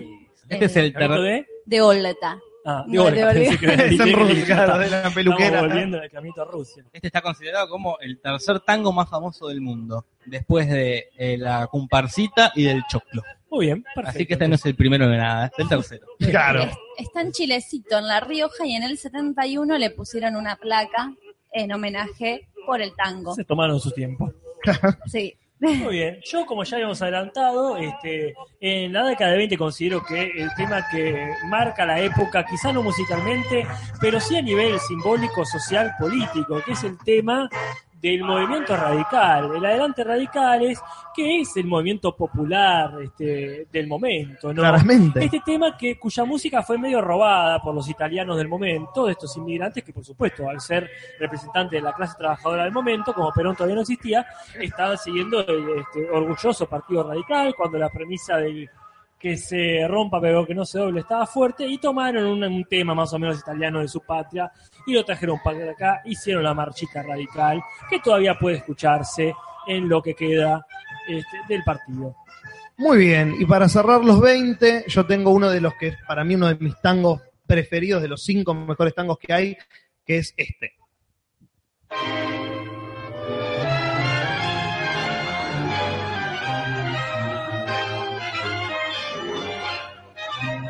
Es mano a mano de, Gar- de sí, acá lo tengo, Gardel y Razano, la música, y Celedonio Flores, la letra. Cantado por Julio Sosa. Cantado por el mejor cantante de tangos, para en mi libro es Julio Sosa, el mejor sin dudas, después de, antes que Goyeneche y que Gardel y que este, Sí, está muy bien. es el mejor Julio Sosa. Y es más, El- está de mejor que yo ya salto directamente a los años 30 y le pido a René, por favor, que pase el tema, este, porque es tan grande el varón del tango, tan grande el varón del tango que es un gusto escucharlo. Eh, mi tema del año 30, ya cuando terminamos en el loco y empieza la década infame, es Cambalache. Del maestro, por supuesto, Discépolo, Discépolo o Disquépolo, como quieran decirlo. Y esta versión la canta este, el mismo que acaba de mencionar. Nadie la canta como Si él. tenías algo más que decir, por favor, seguí aprovechando. Yo era para un. No, simplemente que es la voz del tango para mí es Julio Sosa. Mano a mano es uno de los mejores temas eh, en cuanto a en cuanto a letra y pero no es el mejor tema de letra que es sin dudas Cambalache. Hay una anécdota de, de Daddy Briga que dice que la única vez que vio llorar a su padre fue cuando en la radio dijeron que había muerto Julio Sosa. Mirá, Punto. Hay Me un voy. cantante en el programa este de Marley, eh, el de la el tipo la Operación Triunfo Sí. contemporáneo, que hay un cantante, Jorge Vázquez, que es vecino mío y ganó, y todo el mundo le decía que tenía un timbre muy parecido al de Sosa. Que lo parió. Cantaba bueno, muy qué bien. buen piropo. Ojalá que Acá lo use para bien. Es bastante famoso y bueno, y ahora con el programa le fue muy bien, así que calculo que hará un despegue. Un saludo para él. Ojalá nos esté escuchando justo de casualidad. Y sigo yo, ¿verdad? En Yes. el año 30 estamos. Yo elegí el tango de las películas yankees para mí, Claro. que es por una cabeza. Ah, que debe ser el cuarto más conocido, porque como si no es el primero, segundo ni tercero. Eh, sí. La música de Gardel, la letra de Lepera. Se compuso en Nueva York. Y claro, teniendo este dato, digo, claro, con razón es tan famoso en Estados. Unidos. Claro.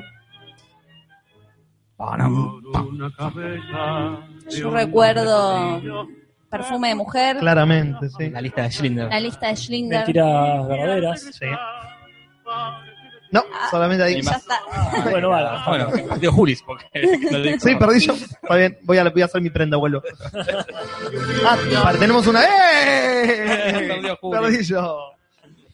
La letra hace referencia a las corridas de caballos, ¿verdad? Ujú. Como, si uno presta atención, era como un tema típico social de la época. Es como una comparación entre el caballo que va ganando la carrera o este, y el tipo como va perdiendo la mina y como Claro. que se juega, que se juega con amor o por dinero, porque como todos sabemos el dinero es importante, pero la aposta es el amor. La aposta es el amor, como es el hashtag que está acá, pero quedó estancado ahí. Bastante. Pero bastante ¿Qué, bien. qué más queremos? Hay como cuatro cosas, no jodamos. Bueno, este continúo yo con el, lo que sería la década del 30, 1930, 1940, y elegí este tango que ha sido reversionado más veces que la mierda, que es este que estamos escuchando. Sueño, el suave murmullo de tu suspirar. Como ríe la vida. Eh, hay versiones de Calamaro, Alberto Cortés, Celeste Carballo, Bianco, Edmundo Rivero, Gloria Estefan, este, la generación de Paraguay, que es una banda, supongo que de Paraguay. No toda la No, era- generación no de to- no Paraguay, todo de claro. Paraguay. Ok. Hugo del Carril, Julio Iglesias, este, Lito Nevia, Nacha Guevara, Mercedes Sosa, Luis Miguel, eh, Roberto Carlos, eh, bueno, y entre otros, y también están Los Piojos, que hicieron un tema que no fue grabado, pero en un recital cantaron El Día que me Y haga Una por vuelta los zapatos a casa, ¿Eh? una vuelta en el Ahí estaban ahí tocando la guitarra. Así que ese es el tema este, que esta vez lo elegí consciente. Dicen, ah, este es un buen tango. Este es un bonito tango. Lo conocí obviamente por primera vez por Luis Miguel. Hasta siempre pensé que era un tema de Luis Miguel. Hasta que después uno Se educa. se educa y se da cuenta que no. Lo hicieron para una película. Exacto, Eh, claro, pero para la- el- el para día que me el día que me quieras. Allí en New York también. Claro, cuando Es, es la, es la década de los tangos, del tango salón, ya empieza a ser muy conocido. Claro, Gardel empieza a hacer mucha película. Sí, te- también está, no sé si nos ya mencionamos Volver, Buenos Aires Querido. Acá Claro. dicen, y Agapornis también. También hizo Agapornis un cover. No, lo di- dice Lucas Cero, ¿eh? Yo dije jodiendo, pero No. imagino que no, espero que no, porque me, me dolería mucho en el alma. El Facha Tarkovsky nos pide que pasemos Lejana Tierra Mía, eh, este, que no sé de qué década es, pero sí, Lejana Tierra Mía, bajo tu Bajo cielo. tu cielo, bajo tu cielo. Quiero morirme un día con tu consuelo, con tu Ahora, consuelo. Me me acuerdo que mi abuelo la cantaba siempre y me quedó grabada en la cabeza esas cosas que te quedan de chico. Ajá. Mencionar también Milonga Sentimental del 30, otro tango hermoso, pero el que yo elegí para terminar esta década es el siguiente.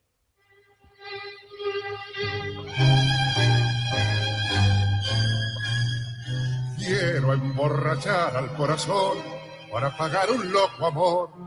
Más de amor es un Nostalgias. Hermoso tango de Juan Carlos Cobian y Enrique Cadícamo, uno de los mejores letristas del tango. Eh, un tango hermoso, de las mejores letras también, como decía, de Cambalache y de Mano a Mano. Es la época en la que están los mejores letristas. De. Pera, Cadícamo, Cadícamo, este, que- Contursi. que murió en los 90. Yo tengo una Sí. imagen de uno de los últimos, que ya parecía uno de esos nazis malos de las películas que vienen ya con respirador artificial y todo, porque tenía como también. los que más duró. Como, como Vence, debía tener unos, una ponchada de años. Sí, Pero sí, un hermoso macho. tango. Sí, totalmente. olor a huevo. Claro, pero, pero siempre el macho herido.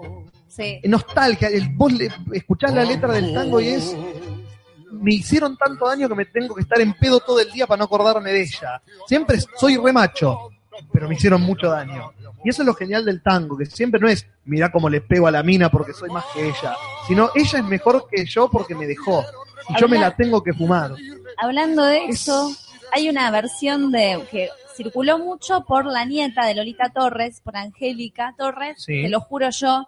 Y hay una parte que dice como pegame, como es recontra eh, políticamente incorrecto para nuestras nuevas tendencias y sin embargo este tema circuló un montón en la tele estos días, va, estos días no, este último año, perdón.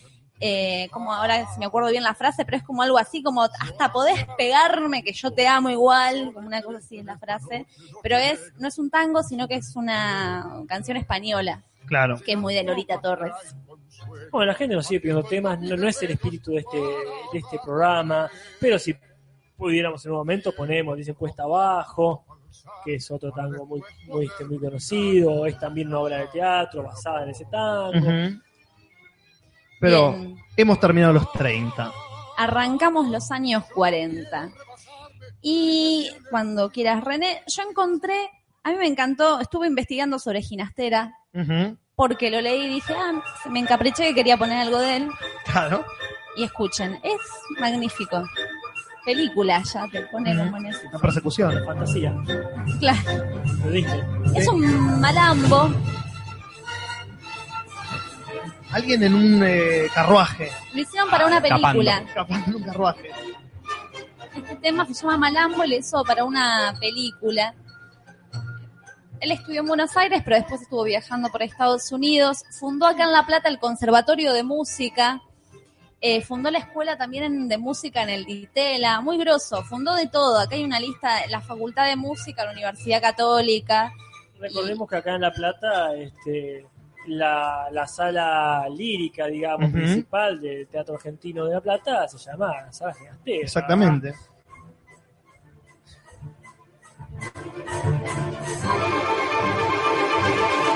Genial. Bueno, este, este, ah, yo lo tengo, Nati me decía acá antes que empiece el programa, este, eh, sabe de mi gusto por Ginastera, pues yo lo aprecio mucho porque él ha hecho la ópera Bomarzo en conjunto con este, el autor de la novela Bomarzo, con este, Manucho Manuel Mujica Lainez.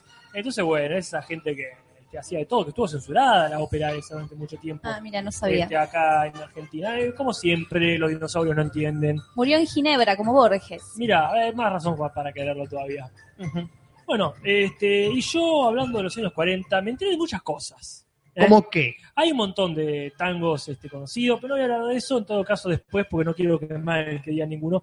Pero fue un tema muy importante que me enteré, que es de los 40 y que nos ha perseguido eternamente y nos sigue persiguiendo, es el elefante trompita. Ah, No te Exactamente. puedo creer.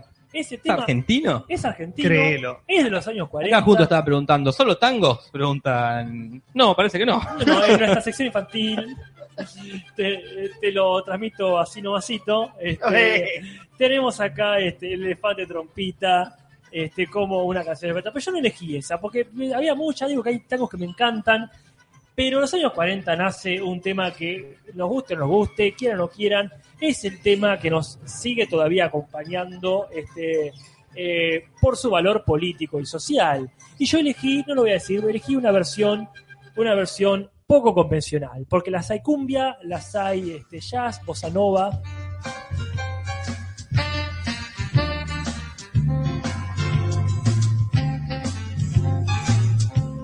Por supuesto, ya se han dado cuenta, la marcha peronista.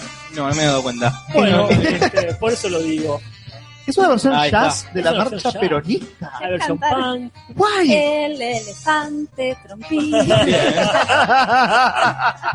la mezcla. Era una métrica recurrente de los años 40. Claro. Así que bien, pues yo elegí esa, porque ya veníamos con Aurora, más venían las camelias, este, Adelante Radicales, bueno, la marcha peronista, para continuar con este, esas canciones que, que trascienden por alguna razón su época. Bueno, yo eh, vuelvo al tango, vuelvo a, a- a esta música popular porque elegí Malena de Homero Mansi, la música de Lucio, de Mare, este tema del 41 que ya vamos a escuchar.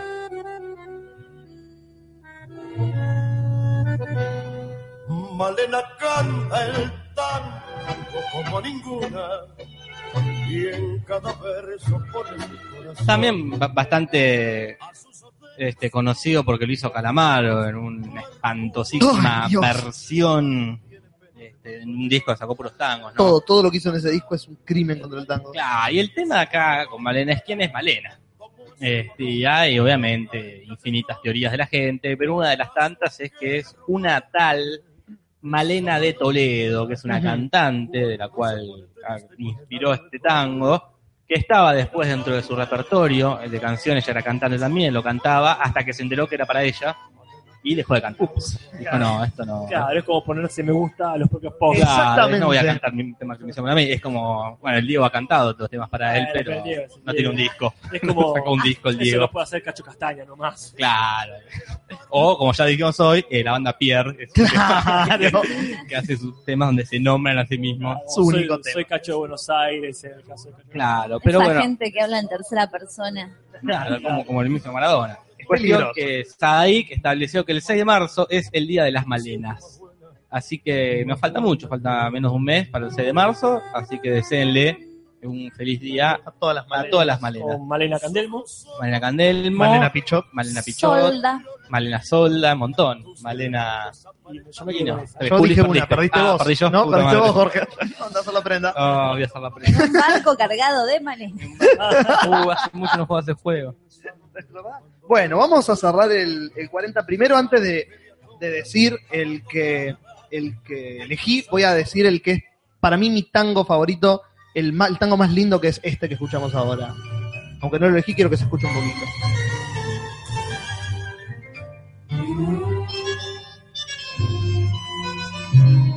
Que es tinta roja, es un tango que me encanta, es mi preferido. Justo acá el Facha dice este, el que también hay una versión de Calamaro que hay que prender los fuegos. Hay que prender a fuego a él y a la versión.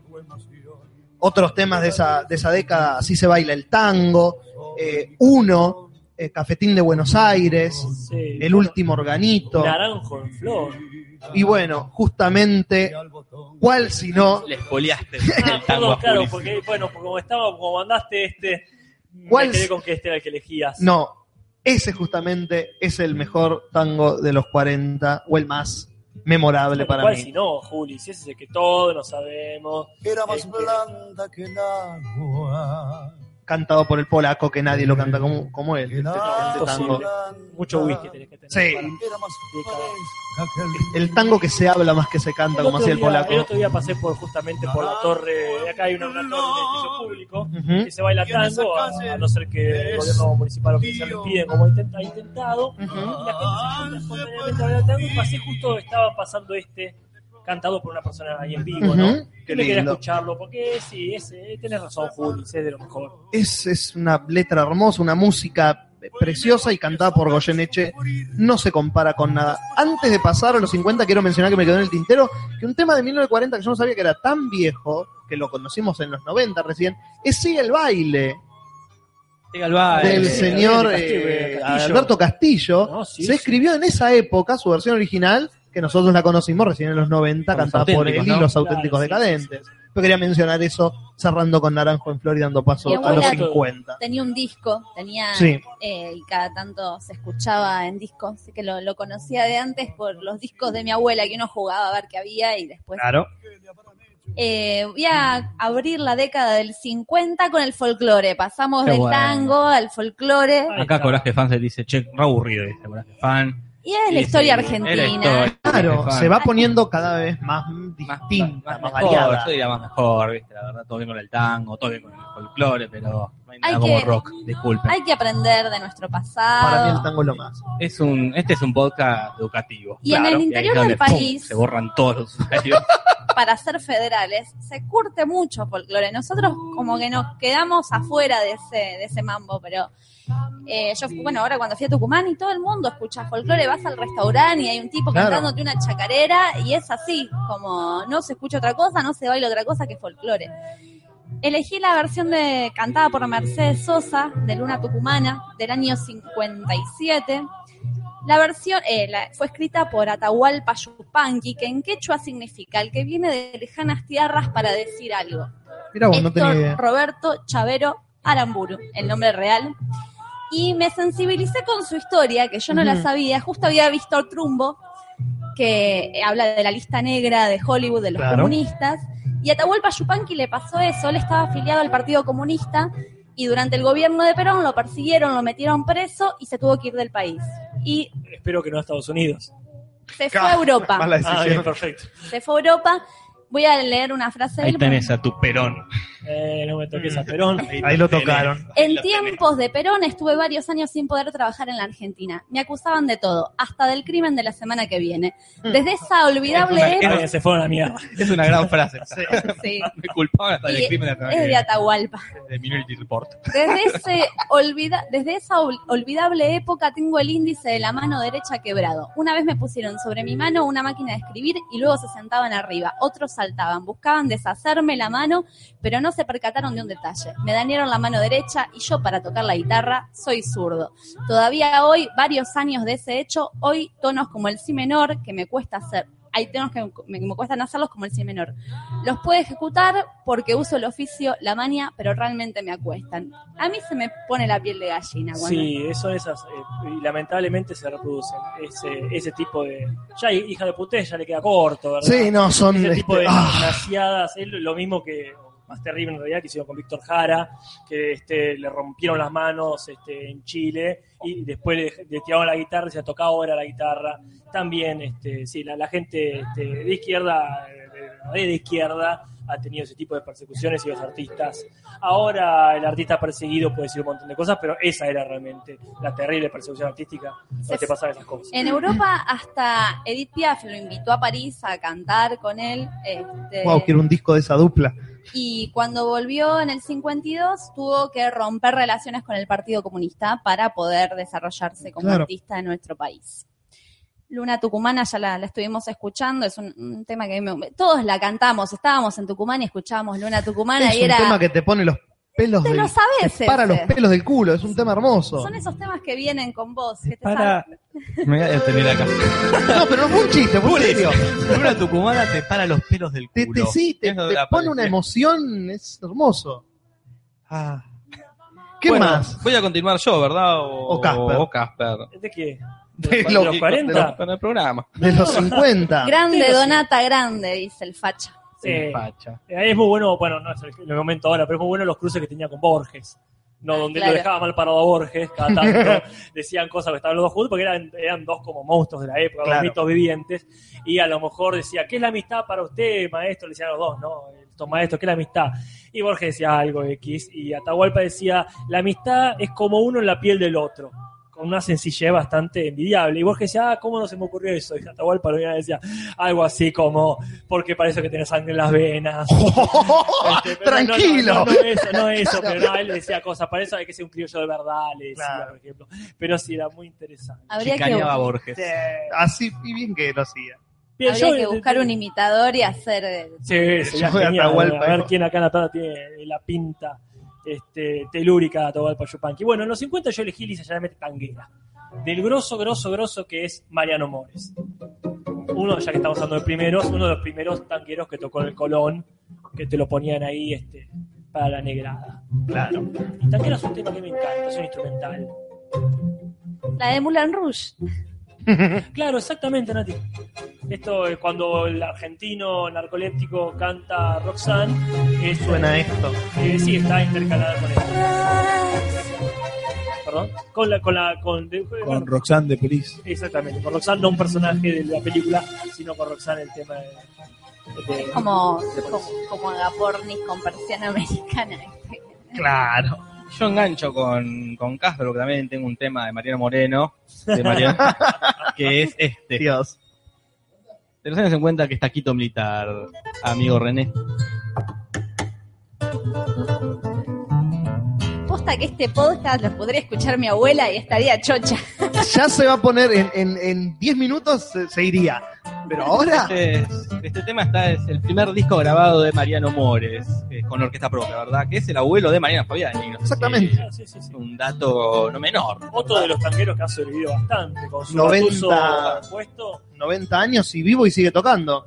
Está en un capítulo de simuladores, Mariano Mores, que es el que le enseña a cantar a Betún, el perro de, de Lampone. ¿Por qué no?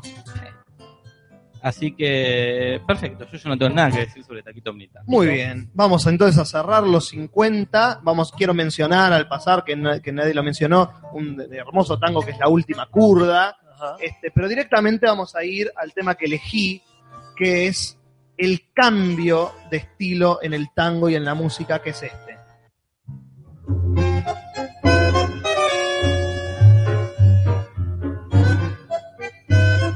Adiós Nonino, eh, de Astor Piazzolla, el tango que cambia el tango de alguna manera, el músico que cambia el tango y empieza a meter lo eléctrico en la músicos, lo odian.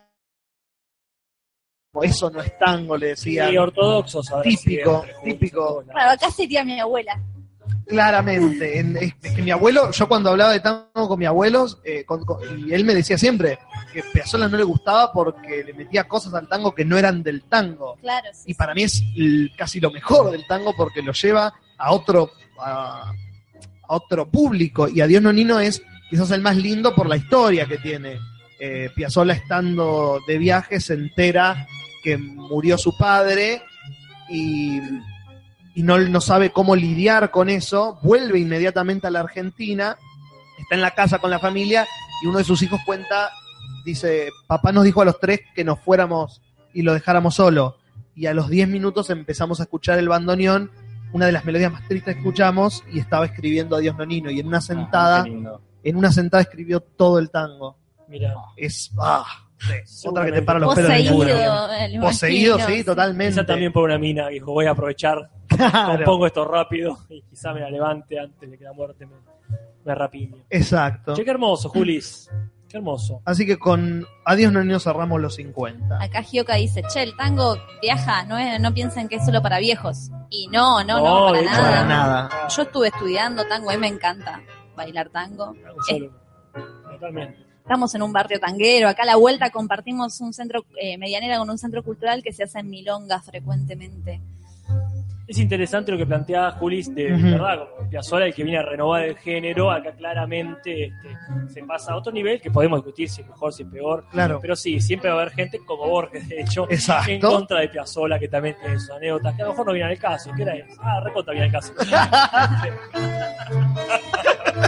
Este, eh, que él ha compuesto, ¿verdad? Eh, Junto con Borges algunos temas. Él Sí. tiene su, su, su milonga, ¿verdad? De Borges, eh, musicalizada por Piazzolla. Entonces en un momento va a escuchar a Piazzolla, o a- este, va, va al hotel donde se presentaba, y llega y al rato se va. Y dice, maestro, maestro, ya se va. Le dice, sí, porque yo vine a escuchar los tangos. Y como no están tocando tango, me vuelvo a mi casa. El viejo Qué viejo vinagre. Bueno, bueno, qué forma inteligente de decir las cosas que Siempre tiene una forma de inteligente decir hija putece, Borges.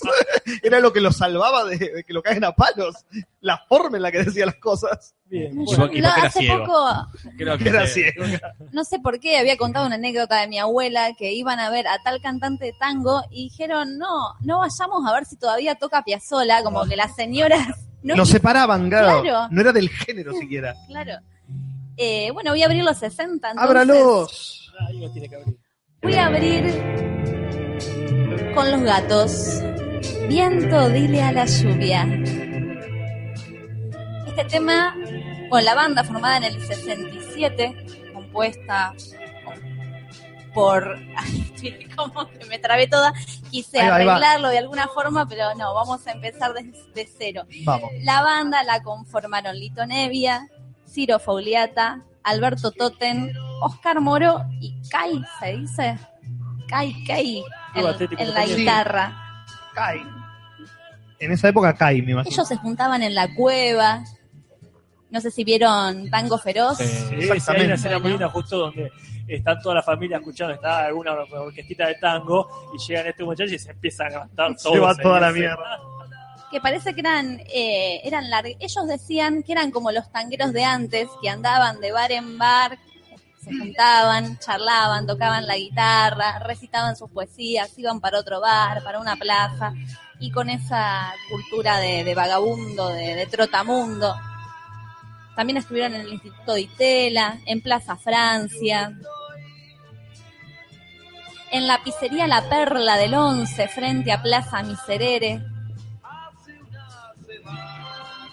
Escuchar esto. Claro, ya empezamos a, a entrar directamente en la época tanguera, Exacto. de rock and El rollera. principio, sí.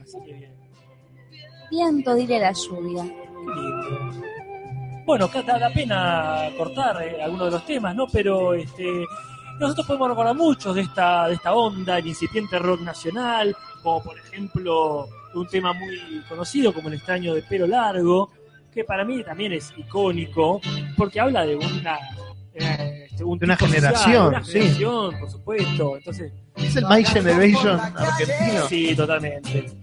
Entonces, bueno, por las calles este, este, este nuevo tipo de persona, ¿no? Este, que el hombroso no llegó este, a etiquetar. Pero bueno, hay muchos temas que salen en los 60. A mí me gusta mucho el tema de Pototo, que es uno que también canta Don Fabio. A mí me pone muy triste ese tema, para el amigo ausente, me toca en lo personal. Hay un excelentísimo tema bien zurdo que es Canción con Todos, que Sí. es, este, Canta conmigo, canta. Cantado por la negra Sosa, Yo eso ahí es lo más. me- me chorrea el ojete este, de lágrimas. Porque la verdad que sí, son, son- son- Ese, ese es el nombre de tu, libro de tu libro de poesías, ¿no? Me Como chorrea que- el ojete de lágrimas. Nos instaló una imagen que nosotros no la podemos, esto que hablaba René el otro día, ¿no? Nos instaló una imagen que no la podemos sacar, porque todos vimos el orto chorreado de Casper. Sí, bueno, próximo dibujo quizás. Ahí está el próximo dibujo. Para todos los que están escuchando, el próximo dibujo es el orto de Casper chorreado de lágrimas. Qué lindo. Para la portada de su libro de poesías. Claro, claro, eh, se ganan eso, ¿verdad? Pero bueno, es este, ya digo, un montón de temas de este rock nacional comprometido, politizado, que este, siempre estuvo presente. Pero yo elegí otra canción. Porque para mí hay un ícono que es el ícono de los 60 y que quedó como el ícono argentino de, de un rock este, más eh, subsidiario del rock este, del rock original, del rock yankee, ¿verdad? Y es por supuesto, no puede ser más que nuestro Elvis argentino cantando su temazo, que es Tengo, del señor eh, Roberto Sánchez, alias eh, Sandro.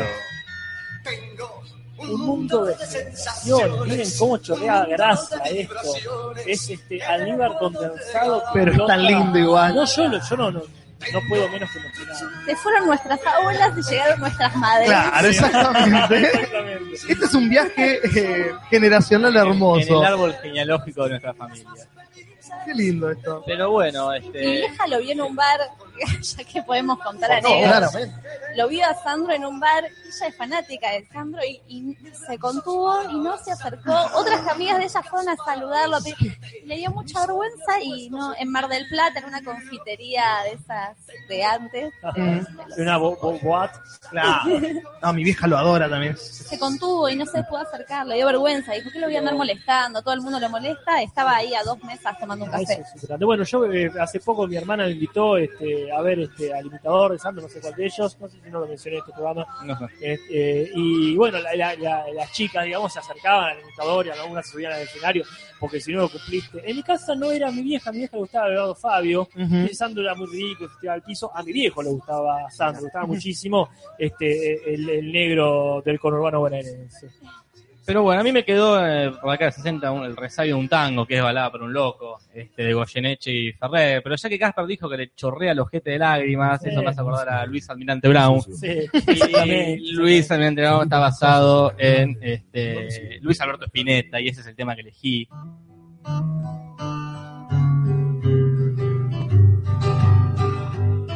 Porque bueno, todo muy lindo con el tango, el tango, el tango, a mí el tango no me gusta, a mí me gusta esto. Muchacha, ojos de papel, ¿a dónde vas? El himno de la escuela cordobesa. Claro, que es lo que van a cantar en vez de Aurora. A Este tema más lindo que la mierda, es muy lindo, y se lo escribió Spinetta a su primer amor correspondido, que es una tal Cristina Bustamante, en una vecina de por ahí, y habla un poco de, del primer encuentro sexual de ambos, ¿no? De la primera vez de, de, de- de esta pareja, ¿no? Así que mucha metáfora, como esta. Piel de rayón, no corras más. Hermosa, hermosa. Mirá que no me gusta Spinetta, No, pero mirá qué tema espectacular este tema que es y- este y tema. sin tu amor. Este, bueno, en realidad este tema también lo compuso con Almendra, ¿no? Con la banda que tenía en ese entonces. Claro. Este, así que bueno, les dejo, les dejo esto. Bueno, Hermoso. yo voy a, voy a cerrar los 60 que le- releyendo mi lista veo que es una época muy ecléctica. Primero quiero que suene eh, el tema que casi elijo como número uno, porque me gusta más que el que elegí, pero no es tan este, icónico, que es este.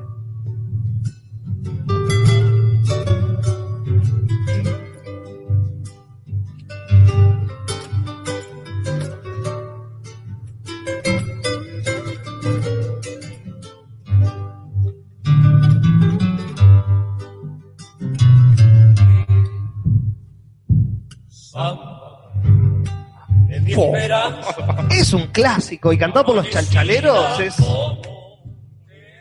es un tema muy argentino, muy nuestro y que en los 60 se haya escrito, que no sea de antes, es lo que me hace que sea una época tan ecléctica, porque mencionaba Sandro, mencionábamos este, también Despeinada, por ejemplo, en esa misma década, o Balada para un Loco, como decías vos, o Canción con Todos, o Mi Viejo de, de Piero, Barro tal vez, que es uno de los temas más lindos eh, de esa década, pero el que yo elegí es quizás el más icónico del rock nacional, elegido por eh, Rolling Stone como el mejor tema de la historia argentina, quizás, Por la revista. por la revista Rolling Stone, sí, No por la banda. No, no por la banda, en una reunión, en una reunión No que hicieron. ¿quién te dice? Y por la revista argentina, Rolling Stone, no, No, por, la, imagino, sí. por la franquicia. Y el tema más icónico de esta década es este.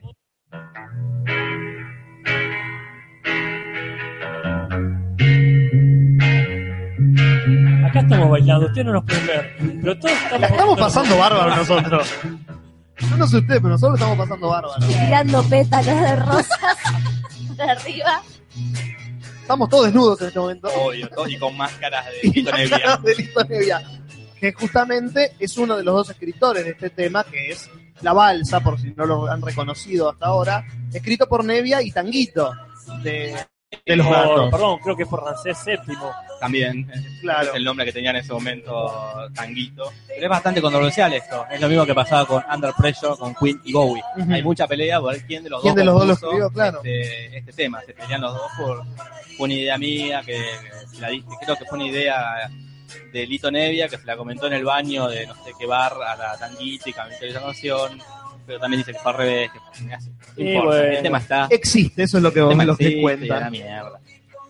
Así que nos vamos de los 60 con el rock ya establecido. Nos tomamos la balsa para irnos No. a naufragar en los 70. ¿Arranco? ¿Quién, Dale di- nomás. quién 70? dice que ustedes son los únicos que están bailando? Dice Janine Van Venom. Así me gusta. Ahí está. Con mi balsa yo me iré a naufragar. Inevitable no mover los brazos. Voy a abrir la década de los 70 con Charlie, con Sui Generis. Charlie García y Nito Mestre conformaban este dúo. Canción para mi muerte estamos escuchando. Este tema, según cuenta Charlie García, estaba haciendo la colimba y la estaba pasando muy mal y se empastilló como para que lo den de enfermo y no tener que ir.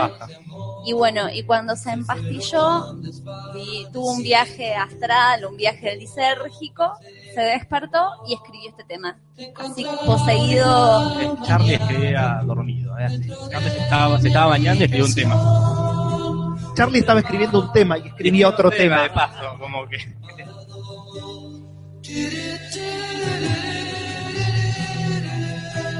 Acá también dice que fue una de las mejores canciones consideradas por los Rolling Stones, por MTV, una de las mejores canciones del rock cantado en castellano. Y en el 2004 reeditó este tema Charlie García. Hizo una versión nueva. Bueno, me engancho de Natalia porque yo también elegí un tema de, de Sui Generis. Tiene muchos temas Sui Generis como este, de Seminare, Rasguña las Piedras, Mr. Jones. Pero mi favorito de Sui Generis es Mariel y el Capitán.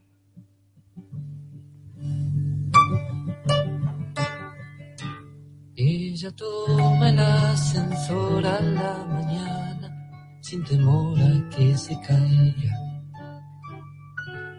Este tema habla de una historia de, de amor entre Mariel, una jovenzuela, y un capitán que vive pisos más arriba de ella.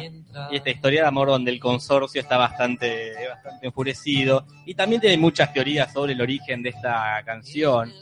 Unas te dicen que es como una, un homenaje a Romeo y Julieta, una historia perdida. Otras dicen que es Mariel es un gato.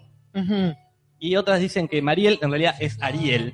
Y es una historia homosexual entre un tipo y un capitán de la fragata. Mira. Hay muchas historias, pero en realidad no se puede tiene historia, porque Mariel termina muerta, porque alguien le corta el ascensor, el cable del ascensor, el capitán se suicida y el consorcio festeja este, la, la muerte de Mariel y el capitán. Así que este tema es mi tema de los 70. Estos temas, eh, para mí, son los que hablábamos hoy, antes creo que de empezar el programa. Son temas como que uno viene ya con, con esa información.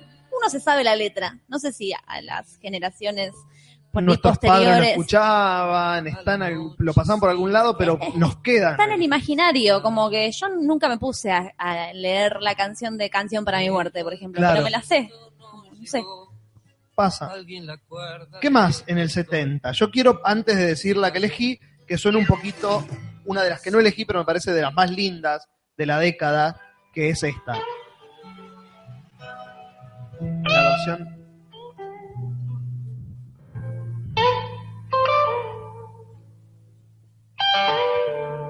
que Seminare, que es un tema hermoso. El público lo estaba pidiendo. Justo. Y ves, es un tema que es bellísimo. Recién dije que era de Sui Generis, me equivoqué, es de Serú Es de Serú claro. Otra banda de Charlie también. Este, también mencionar, mientras suena un poquito, eh, El Oso de, de Morris. Morris. Hermoso tema. Versión en vivo. No podía conseguir otro, ¿puedes saber? ¿Puedes creer? Eh, había todos covers en internet. Mira. Una cagada. Pero estaba esta versión. La Biblia de Box Day, el disco completo, no puedes elegir un tema. Eh, Necesito, eh, Mañana Campestre. eh, Sí, es la década que se caracteriza por estos eh, temas que todavía o sea, siguen representando no solo esa época, sino la época, cualquiera sea, de rebeldía. Claro. Eh, temas como Durazno Sangrando, El Fantasma de Canterville, este, Etileda. Pero el tema que me parece que es el más icónico, no sé si el mejor, pero el más icónico de la época y que da nacimiento a este artista, es este.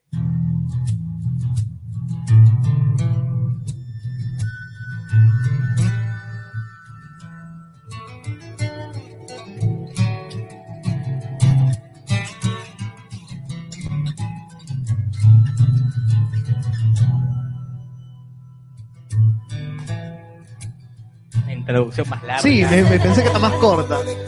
Ahí está, ahí está. Que el dolor no me sea indiferente. Grande Juli, dice el Facha. Solo le pido a Dios es un tema que no solo es icónico por el tema en sí, por lo bueno que es el tema y por la voz de Gieco.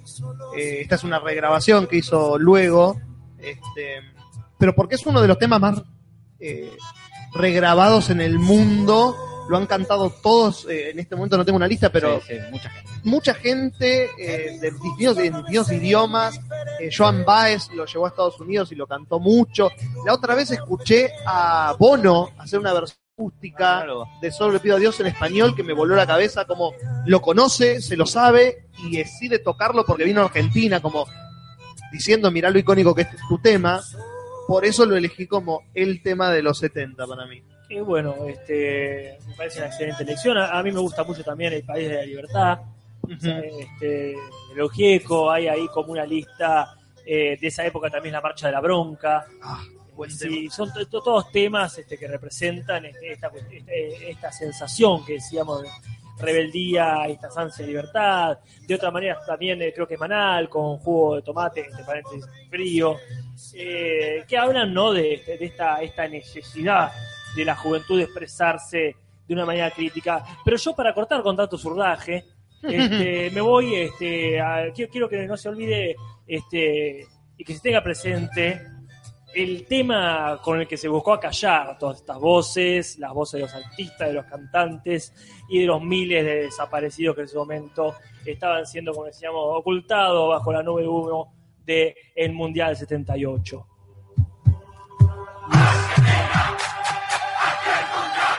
Tema que me parece lúgubre, me parece este, muy poco festivo, no solamente por la carga que tiene, ¿verdad?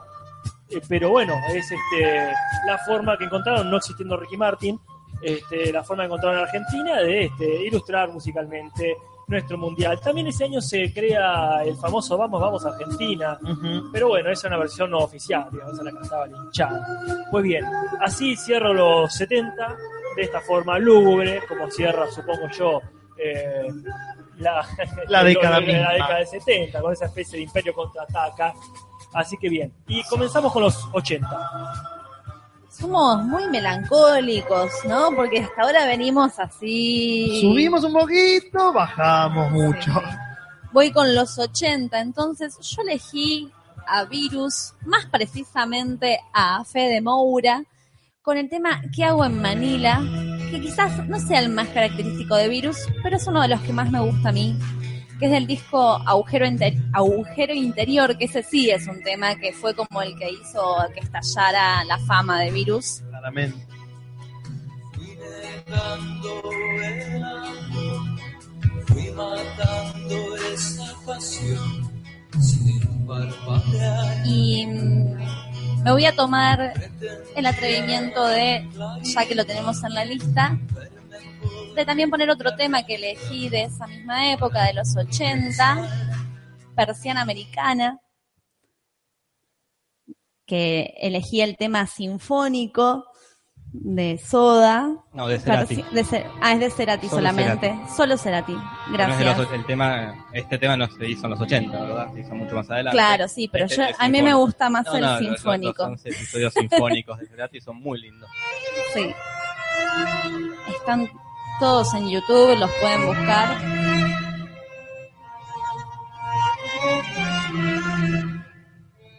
Es perfecto. Ah, es todo, todos los 11 episodios de Soda. Mientras tanto, porque queremos que avance un poco más el tema, ¿no?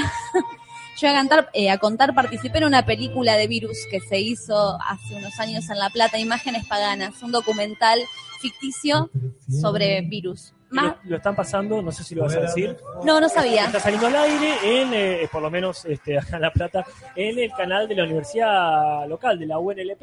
Ah, no Mis sabía. padres que tienen la televisión digital lo han visto y se sorprendió mucho de vernos a nosotros dando vueltas.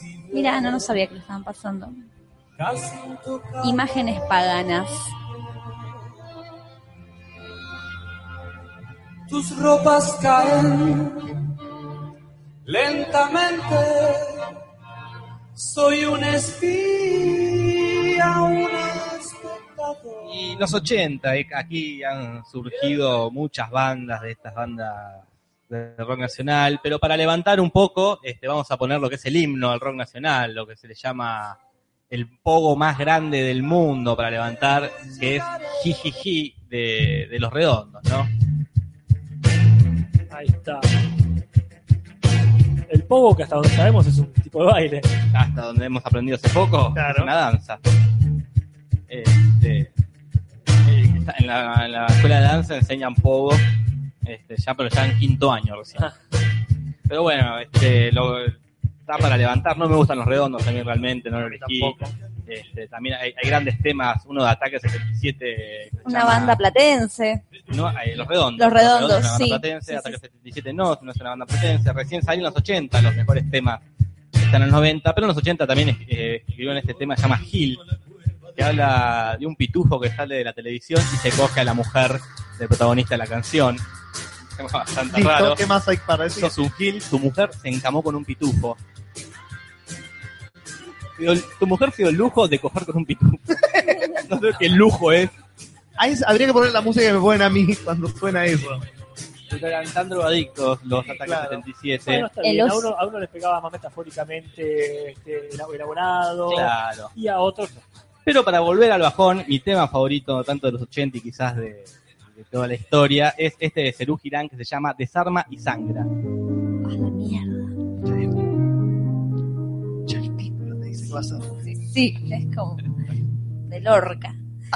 tiempo es un vidrio, tu amor un fakir, mi cuerpo una aguja, tu mente un tapiz. Lo loco de este tema es que gran parte lo compuso Charlie cuando tenía 12 años. Era muy chico, ya, se com- ya bien, componía Desarma y Sangra.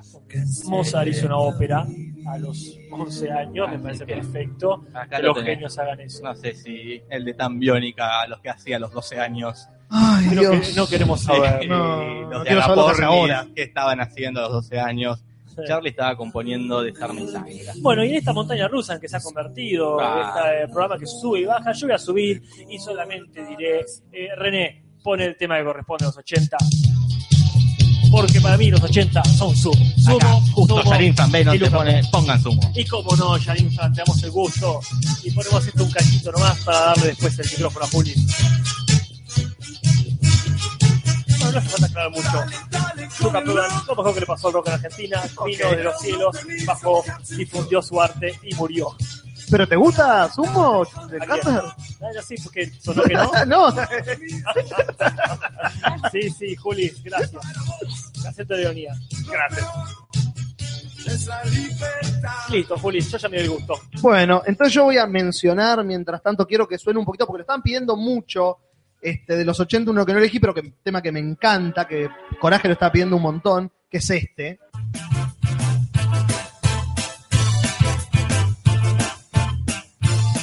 No bailas con este tema, moriste, moriste mu- muerto. No por, tenés corazón. por porro. no tenés sangre. Claro. Saben que no dije hoy que Fede Moura sería como el David Bowie argentino. Me- coincido completamente, sí. ser. No le gusta mucho.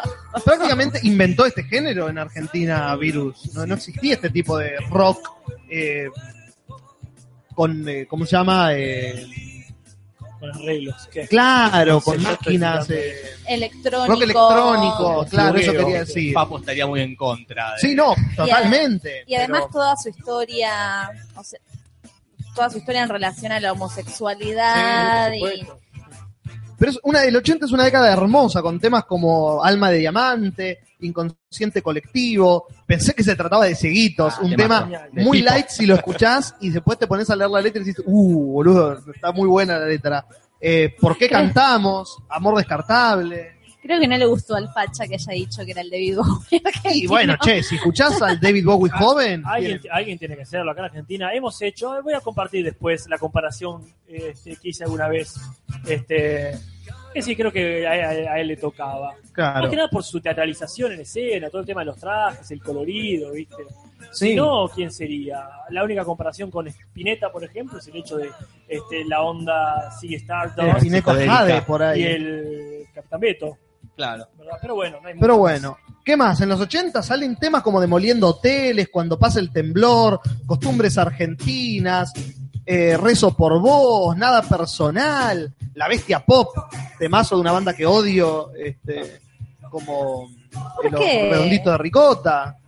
Eh, A René le gustan mucho. y bueno, que- Amándote de Jaime Ross, que se hizo famoso por, eh, Amándote. por Poliladron. No, amándote. Sí, No, por eh, el Rafa. La de. el la Rafa de- fue la de... La de Arturo Puig. la- mira bueno. ¿Cuál era la de Poliladron? Eh, Ah, era otra. era otra. Alguien, espero que alguien Eh, bueno, vos mencionaste Persiana Americana, eh, Gente que no, en la Ciudad de la Furia, una década muy de Cerati, los 80. Acá por el chat de la comunidad te lo resumo. Sí. El Facha dice: En el podcast se ha dicho que Moura es el Bowie argentino. Puchoneando. Claro, porque No, se pero- vengan todos para bardear. Ah, no vale porque yo no estoy en ese chat, que Claro. no hablen mal de mí, Facha, Facha, tirá tu propuesta. ¿Quién es el es otro que me lo digan en la cara. ¿Quién es el David Bowie argentino? Y no me hagan con esas cosas que tiene que haber, sí, tiene que haber una versión argentina de todos. Que me Mientras puse re gente- celosa que no me invitaron. Eh, estabas en Tucumán cuando se armó esto. Mientras la gente sigue quejando, Tucumana. Perdón, Juli. ¿qué te mientras la gente sigue quejando, yo voy a cerrar los 80 con el tema que sí elegí, porque me parece uno de los más lindos y porque es de Charlie y de Pedro Aznar y es este. No, hijo Ah, de puta. no sabía. René, nuestro propio Se atrincheró, René es- se atrincheró. nuestro propio operador está en contra del equipo. Esto no se puede así. El tema que compu- En contra mía, claramente en contra mía. bloqueó la entrada a la cabina. no se puede sacar. Dije que es se un sacó la remera y la está revoleando. Se peló, se Bueno. peló acá. Se está pelando en este momento mientras suena el tema que sí elegí yo.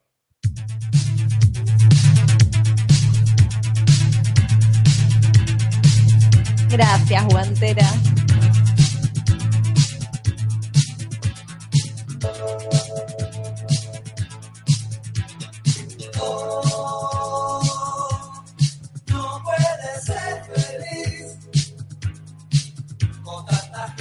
Que la verdad que habría que hacer un podcast de los redondos, sacar la plata, como que Nosotros no somos los indicados para hacerlo. René, te tendría que cagar 100% René de este programa. Claro.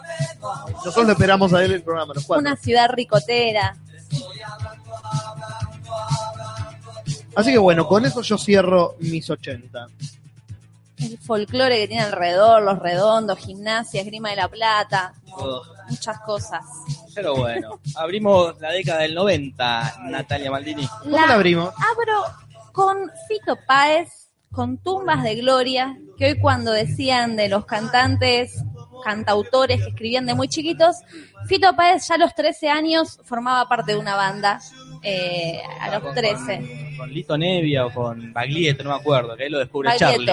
Ahí Sí. Lo descubre Charlie y se lo lleva como su pupilo. Cosa que nunca dejará de ser. Tumbas de Gloria se acerca al tango, como que hay algo en los compases, en la cadencia que tiene, que él quiso acercarse al tango con Tumbas de Suena Gloria. un tango al palo revoleando, ahí dice en la letra, algo un tango. Y acá mm, me busqué algunas curiosidades del tema. Vieron que al final aparecen como nombres al revés, como que va diciendo como una letra satánica aparece. Y es que grabó nombres al revés de cantantes muertos y los puso, que dice Sid Vicious, Jim Morrison, Jimi Hendrix y otros más. Este, mm, tengo otros datos más mientras escuchamos. En un momento que nombra la bola del piano, busqué qué podría llegar a ser. Y no están seguros los que comentaron esto, pero dicen que puede ser una pecera que ponían los pianistas sobre el piano para que la gente les deje plata. Y esa sería la bola. Como hacía Liberace que ponía un candelabro para que Claro. la gente queme plata, porque él era muy rico. Y escuchando. mm, eh, No, no, no, no, acá Páez es el Emilio, dice Charlie. Sí, acá, sí, no, lo es. no, Sí, sí, sí. señor, No, acá Sí, lo es. Ya Todos tienen que serlo. No, Tiene razón. Gracias, no, no, no, No, no. Yo estoy de acuerdo con ella. Fito es el alumno de Charlie, Bueno, no el Fito. Eh, ¿Cómo es? Aznar es el DC. No, No, Aznar Aznar- tiene. Aznar lo agarra a Fito Páez y No, se lo culea de parado, como Aznar- letrista y como músico. No, como letrista no, perdón, disculpa. Aznar es el DC de, de Spinetta. No, no, No Aznar el primero, diálogo como- letrista Juli no, porque no ha compuesto nada bueno, es un muy bueno haciendo covers, es genial, tiene una voz zarpada, una voz muchísimo mejor a la de Charlie, pues, a la de Fito, porque Fito tiene una voz de mierda, pero de que Dizzy, que pa, es el Dizzy de Charlie, no se lo permito a nadie, Y sí. a nadie. No, es el alumno y muy buen alumno. Bueno. pero. No, no, mentira, pero- Yo mm, leyendo la biografía, algunos datos sabía, pero bueno, volví a releer algunas cosas. Me hace acordar un poco a Woody Allen, como esa fama de perdedor de chiquito, de los anteojos grandes. Eh, la madre se murió cuando era muy chiquito y quedó a cargo de la abuela y el padre, la madre era música y profesora de álgebra también. Y lo mandaban a que estudie música y parece que a él no le gustaba estudiar porque tenía el oído, tenía oído absoluto, Fito Páez, no sé, bueno, tenía el oído muy desarrollado, sí, también tenía oído absoluto, y parece que el maestro en un momento se dio cuenta que las partituras no las estaba leyendo, sino que sacaba todo de oído y lo engañaba, y en un momento el maestro se enojó y lo, lo echó. Ah, Él cuenta en una entrevista en Encuentro el Estudio, dice que él por no saber, no haber estudiado académicamente música, tardaba mucho más en componer que si hubiese estudiado. Él siempre tocaba de oído y dice, si hubiese estudiado, este, hubiese sacado todo mucho más rápido. Este A ver, Juli, ¿qué te parece? No, que hubiera sido mucho mejor músico, inclusive, No, quizás. es- bueno, Juli. Eso hubiese sido mejor cineasta. Eso Bueno, seguro. sí. Hubiese Si hubiese, tenido- si hubiese estudiado fútbol, hubiese sido mejor futbolista. No, pero es músico. Si hubiera estudiado música, hubiera Nah, sido mejor músico, un genio quizás. así. Para mí, los punto. 90. Lo, bueno, la cosa es que lo echó. El maestro, bueno, justo de Santalaya, que no lo, no, no lo mencionamos como un gran músico argentino, él le pasa lo mismo. Él no estudió música. Y ahora de grande dijo, yo no voy a estudiar y se dijo, voy a trabajar con gente que me entienda. Y generas los propios códigos con la gente que labura sin saber escribir música. Ya, ya se ganó no uno, sino dos Oscar, me corrige acá Julis. Entonces, ¿para qué? Hace lo que se le Claro. canta el orto. Para mí, los 90, básicamente. Dale, René. Los 90 todo muy bien, con el rock, con el pop, con lo que quiera, pero los 90 es cumbia. Los 90 desembarca el ritmo tropical. Los muchachos de, de sombra, ¿verdad? Es Daniel Agostini, no sé la banda de... Sí, Sombras. Sombra. Sí, Sí. Eso por dudas pregunto, pero hoy Todos sabían. no es el tema. Es nuestra infancia. Sí, no es el tema que yo elegí, pero no podía dejar de mencionarlo. Este, está este, está Matador como tema bueno, pero para mí el tema que resume este, los 90, no solo por la canción, no más que nada por el video, porque ahí entra todos los 90. Acá entran chinos, acá entra Mortal Kombat, acá entra la villa, entra el conurbano, entra el inglés. A barajarme es para mí el tema de los 90. Visualmente entra. Eso quería decir yo sobre los 90. Acá mientras Coraje dice el peor programa de... Fuck you. Pero- no llegamos a los 2000. Aguantá. Pero el facha dice que es el mejor. que compensa de alguna Vamos manera. al facha. Listo. Acá dice Coraje Fan que tiene 2.1 en IMDB este programa. Bien, tenemos más que locos suelto pensó, me parece. Claro. Bueno, porque acá hay muchos temas en los 90, desde Gilda, que apareció y apareció y murió este, en los 90. Ataque 77, que acá se hace famoso por su tema Celo por mí en el programa de, de este muchacho Pargolini, aparecen los piojos, este, un montón de temas, pero acá uno podrá decir, este es el Lizzy de tal, este es el Lizzy del otro, pero el tipo que tiene el disco más vendido de la historia del rock nacional es Fito Páez, con su disco El amor después del amor, y con el tema, no es el mejor ni en pedo de Fito, pero es el que, este, el que lo define.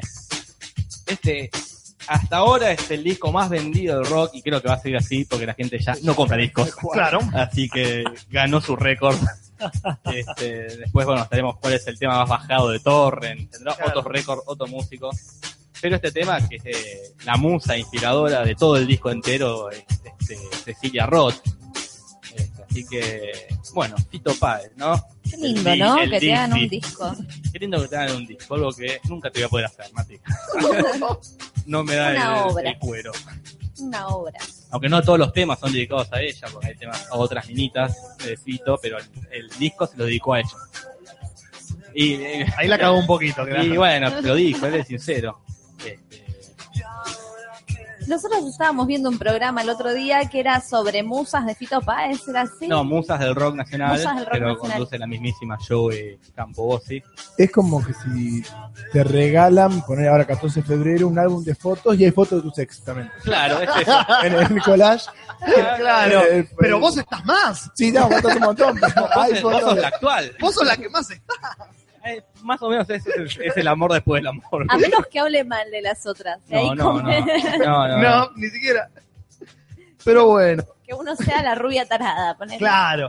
Bueno, vamos a ir cerrando los 90. Los 90 me encanta, a mí es mi infancia, básicamente. Y quiero que suenen un par de temas antes de, del que elegí. Primero, quiero que suene el tema que me marca mi infancia mucho, porque este tema yo sí- creo que lo conté acá alguna vez.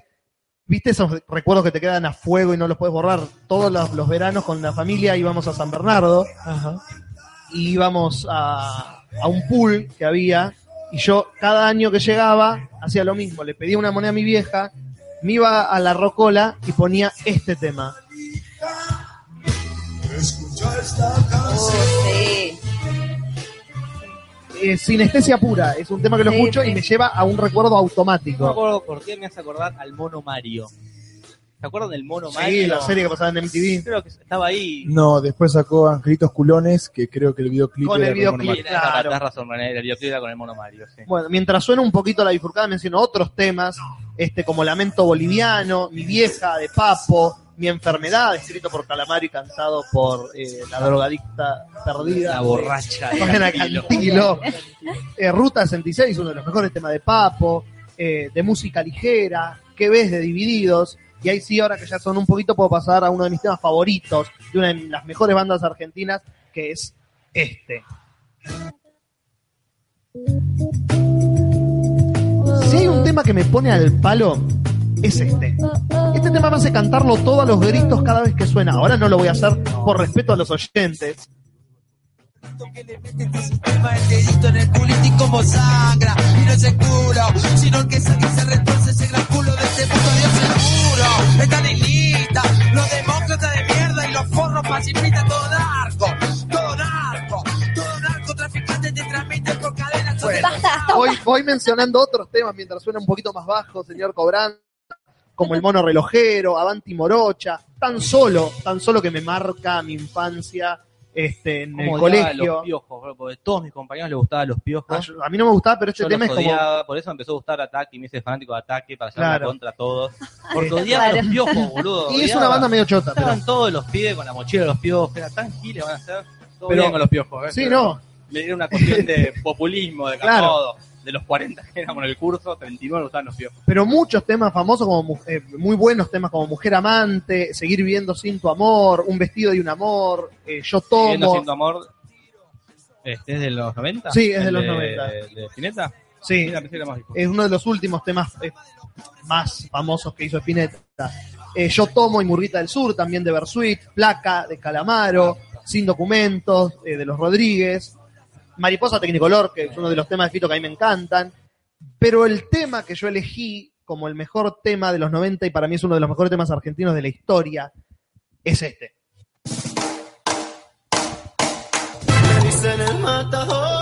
El de Gastón. Ay, Dios. Matador es, no sé, es todo. La letra, la música, la voz de Vicentico, que no se compara con ninguna otra voz porque es única, es así, buena o mala, es única en su estilo, y un tema con mucha, mucha poronga.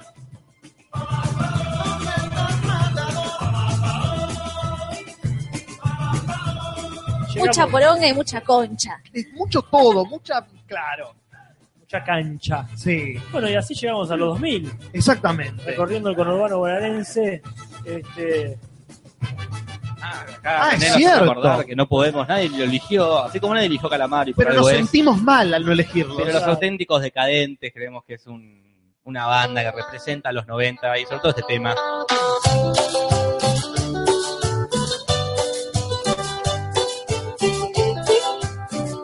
Yo tenía este CD, uno de mis primeros CDs. Yo lo tenía en cassette. Que- Porque me gustaba mucho el tema del otro, la guitarra. Me gustaba. Claro. y también. Yo no sé lo que me pasa cuando estoy con vos. Ahí lo tenés a los decadentes que nos han hecho mover el ojete. Como nadie, Como quizás. nada. Tiene representante de la joda y los 90 son jodas, son la fiesta menemista, así que no queda mal. Pero bueno, como dijimos un momento, llegamos al 2000. Llegamos al año 2000. ¿Y qué pasa en Y- este nuevo siglo? Y acá es donde Jorge me deja. Y acá. Todo se pudre mal. Yo elegí Miranda, elegí Perfecta, y la versión que vamos a escuchar es una versión de una serie web que es en un subte, y están ellos cantando un acústico ahí en el subte, y me parece una versión muy linda.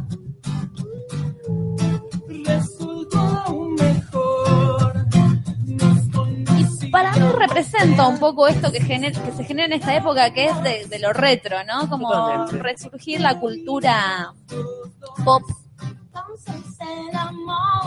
Yo estoy de acuerdo con vos, Nati. Yo hubiese elegido Don, que me parece el tema con el que se hizo conocido, digamos, con el que irrumpe Miranda. Pero bueno, sí, son una de esas marcas.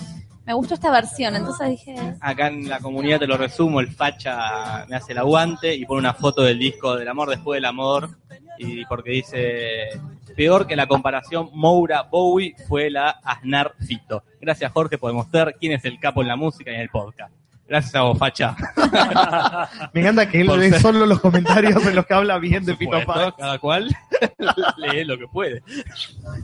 Y este sí, yo voy a decir dos cositas nomás. Una ya la dije, que es la de Don.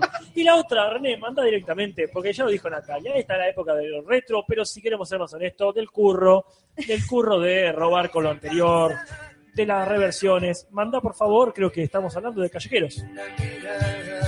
Esta especie de redondos truchos, famosos por una tragedia muy lamentable, este, que inicia prácticamente este siglo, este, que tuvo repercusiones amplísimas en la política, quizás el presidente que tenemos hoy, este, guste o no guste, es este producto de esta... la, que es, es muy probable porque justo lo de, lo de Cromañón ocurre cuando estaba por ser elegido Aníbal Ibarra y esto le arruinó, Le arruina toda la le arruinó todo y ahí de repente levantó la cabeza un tal Mauricio Macri Che, yo puedo. se fue toda la mierda de ahí por culpa de Callejeros. ¡Wow! Qué bueno. ¡Qué analogía que nunca había! Callejeros arruinó la historia de este país. Y por eso, no por cuestiones musicales, esta Era quizás... una, muy- no era una mala banda. no, no estoy diciendo eh, que sea mala, digo que en todo caso no- es el peor tema de, de los redondos. Claro, este. claro. lo hundieron a Chabán también.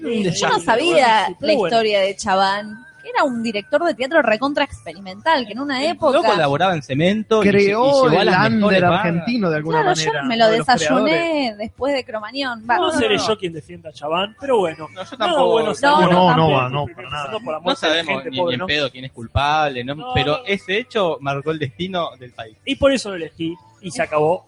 Ah, Ma- Ma-.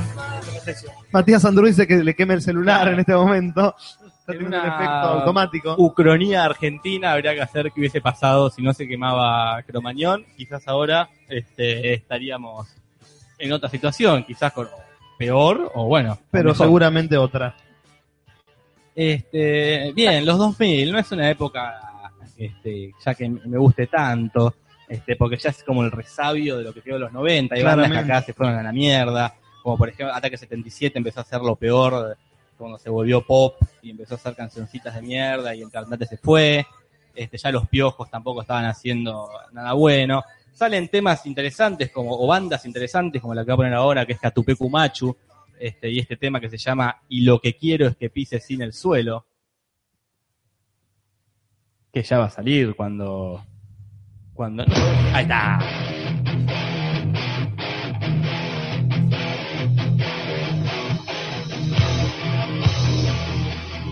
Puede ser, eh, Catupecu tiene la, dice que René era la cortina de algo. Yo Otro no tema de. Catupecu era la cortina de un programa de Majul. No sé si este. Pero de bueno, después este, se compuso también un gran tema de Fito Páez que es Bello Abril. Acá Cerati se separa de Soda y empieza a hacer su carrera como solista y eh, escribe temas como Adiós o eh, Puente. Un tema muy lindo que, bueno, ahí, ahí estamos escuchando a Cerati. Y como segundo tema favorito escribí, elegí, no escribí, porque yo no lo escribí, porque no soy León Gieco, que escribió La Memoria, este, un muy lindo tema que habla de toda la historia argentina desde la dictadura para acá. A los pueblos dormidos que no la dejan vivir. Lo he mencionado, el Ongico, lo he mencionado en el chat, creo que Sí, es Orozco, sí. que es un excelente video, este clip, de esos que me gustan a mí, donde está todo el mundo. Ah, los Orozco, eh, Orozco es lo está Vinci, está Casero, mundo. Baraglia, otro cantante que fue prohibido también en la dictadura argentina. Pero el tema que elegí está muy lejos de ser de rock nacional. Es un tema de, de Rodrigo, el cuartetero cordobés, porque al Diego, otro ídolo, le han escrito muchos temas. Los piojos le han escrito un tema, los ratones paranoicos, pero el tema más lindo que le hicieron a Maradona es La mano de Dios del Poto Rodrigo.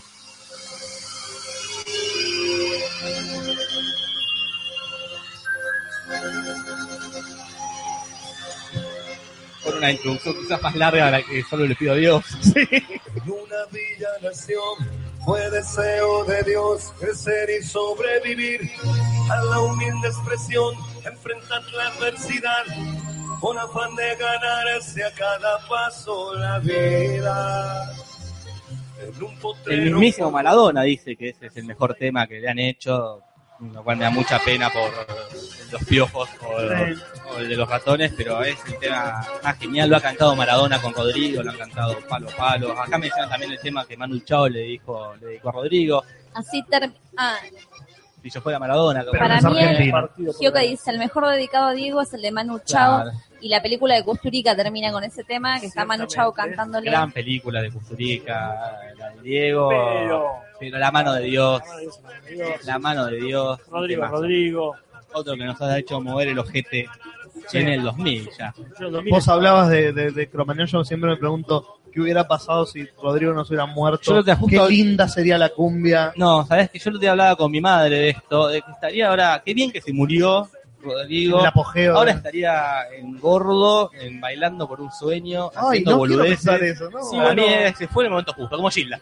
Sí, sí. Genial, se fueron en lo mejor, en la cumbre de, de su carrera. Yo coincido, coincido con Jorge. En un este, pasado distópico me hubiese gustado que Maradona mismo muera. Ah, ni hablar, no, para- sí. el Diego tenía que haber muerto. todavía más grande de lo que es ahora. Claro. Sí, Si no, el Rodrigo se fue eh, en el momento justo. Si no, ahora que, que no sé qué estaría haciendo, qué pavada estaría haciendo ahí con, con Pero Tinelli. bueno.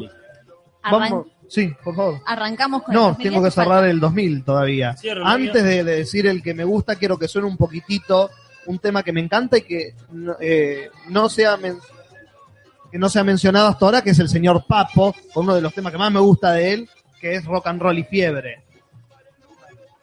Acá me dice René que no está y yo voy a acercarme a él para decirle que Pensé que ibas a decir, Juli. Que no está. eh, qué lástima. no No lo buscamos. importa. Yo Bueno, pensé que ibas a decir nada que juntos a la par. eh, no, porque Juntos a la Par me parece eh, un Papo Light. Ah, sí, seguro. El- Así se llamaba el. el Papo Light. Pero Rock and Roll y Fiebre me parece que es más de los orígenes de él, más de Papo Ah, Blues. Elías Leiva dice que Rodrigo estaría robando como la mona. Puede ser que esté gordo ahí, con minas tocándole el pito. Puede ser. Ay, Ahora no, sí suena.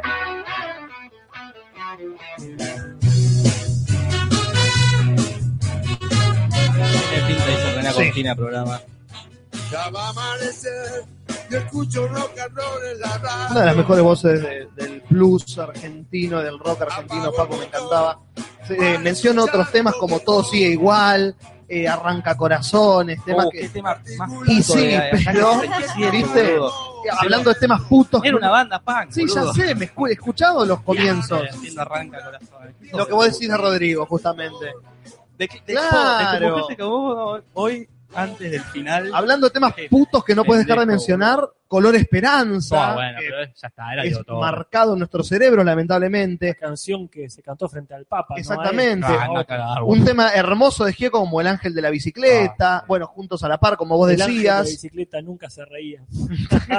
no, no. Eh, Crimen de Cerati, eh, El Salmón. El, y quiero que suene un poquitito el que no elegí, de la misma banda, que es el número uno, el que me pareció que era casi mejor, pero no del todo, que es Spaghetti del Rock. Ah, qué temazo de Spaghetti. Pistones de un curioso motor. Humanidad. Banda que sale del culo de Luca Prodan, ¿verdad? Es una banda que junto con las pelotas. Y para mí, la mejora inclusive, es mejor que las pelotas y mejor que Sumo, por la voz de Moyo. La voz de Moyo. La voz de Moyo es la, es la voz. Y la planadora del rock por algo es la planadora del rock. Es, Y es buen tipo, no sé. además, sí, tiene todo, el paquete completo. A mí me Sí. intriga mucho. Le gusta el folclore. Me, me intriga mucho el vínculo con Natalia Oreiro. Es muy raro, sí, es una cierto. cantante espantosa. ¿Y cómo le dice? A ver, yo creo que el vínculo se explica fácilmente. ¿La viste a Natalia Oreiro? Sí. Listo. No, yo entiendo cómo te puede. Pero están en la casa, ¿no? Natalia Oreiro dice: escribí esto. Algo tuve tu veneno, tuve tu amor, también tu fuego. ¿Qué opinas, Ricardo? Y yo escribí Espagueti del Yo Rock. escribí A el ver, la del letra de, es de, Natalia Oreiro, la letra, porque capaz que solo lo canta. ¿eh? Peor inclusive. Nah, ¿por qué no canta de Moyo? ¿Por qué no le pide al marido? Claro, escribime algo, Ricardo. Sí, pero hay un tema, más cuando, cuando uno es artista, que te la baja cuando otro artista es malo. Claro, Es cierto, no, no, sí. Eh, yo una mina está buenísima, pero actúa muy mal y decís, che, Sí, sí, te la todo bien, horrible. Prefiero la, la- la- la más feíta que la rompe. Claro, Claro, eso podrá estar muy buena, te lo digo, que lo está. Pero cantando es un desastre. Es Sí. un de- deserotizador Es la, total. la sapiosexualidad. A nosotros por ahí nos garpa mucho, hay otra gente que no. El No. estar Pero- enamorado de la No, inteligencia. digo, por ahí si sos arquitecto y tu mujer canta mal, No no te te, importa. huevo, claro. sos cantante Sos y tu mujer mozo, canta boludo. mal, claro. Sos es- mollo y tu mujer canta mal. Y Pero bueno. mal. Hablando de Moyo y hablando de eso, para mí el mejor tema de Divididos y el mejor tema de la década es este.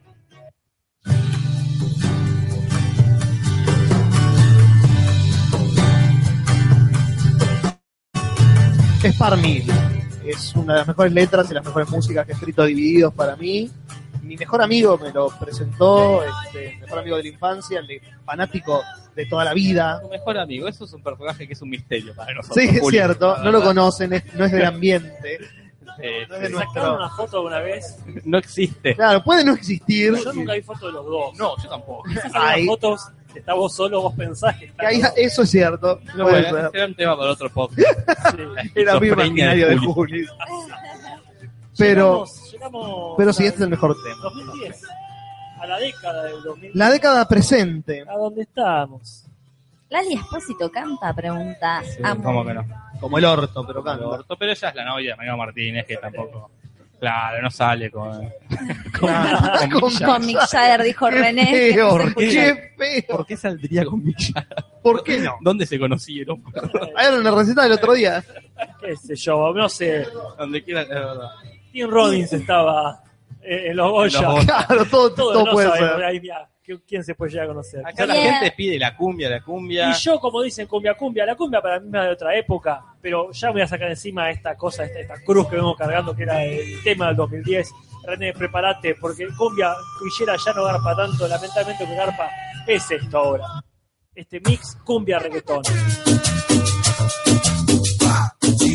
Lamento que tenga que poner esto, pero la verdad es que para mí es lo que te bajó el target. No, no lo lamentás tanto porque lo pusiste. así No, bueno, pero hay que ser honesto. Para mí, esta es la tendencia que marca este, la música que se diría latinoamericana del momento. Esta década que ya cada vez roba menos, digamos, eh, a nivel musical con, lo, con la nostalgia y con el remake y todo lo demás. Acá se fusiona lo autóctono con otra parte de la autoctonicidad que es Latinoamérica y tenemos el cumbia, villera, reggaetón de los guachiturros.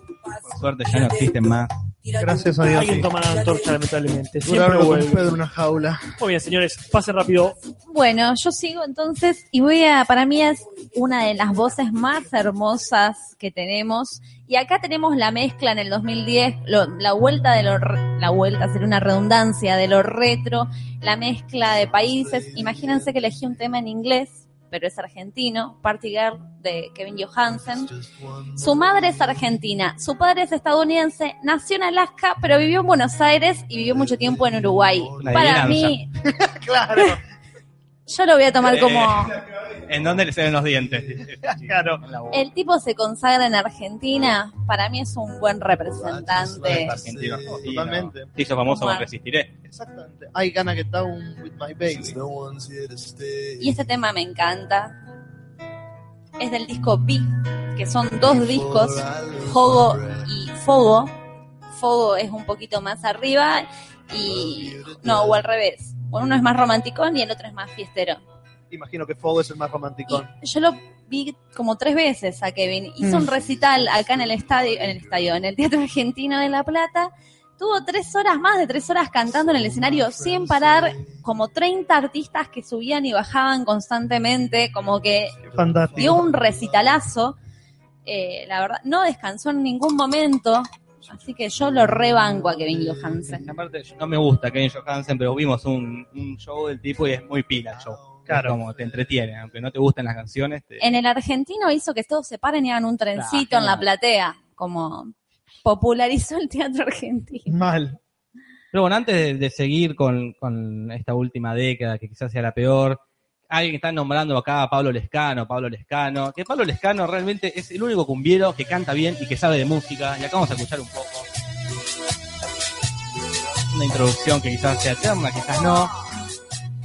Pero es muy grosso Pablo Lescano, eh, elige hacer un estilo musical que quizás no nos gusta a nosotros, pero no hay que casillarlo dentro de este grupete de cumbiancheros que hacen cualquier cosa. Bueno, pero lo mismo dirán de Cacho Castaña, que era un hombre muy pre- es un hombre muy preparado musicalmente, que ha hecho temas hermosos y de pronto te sale Claro. con la vuelta al matador o la Yo- reina de Adelanta. Eh, Yo muy- aconsejo ver eh, Encuentro en el estudio, eh, que yo realmente lo tenía como cumbianchero No, sin darle para- mucha importancia.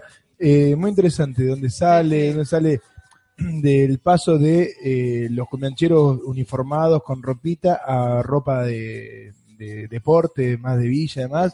Lo explica muy bien, está bueno para verlo.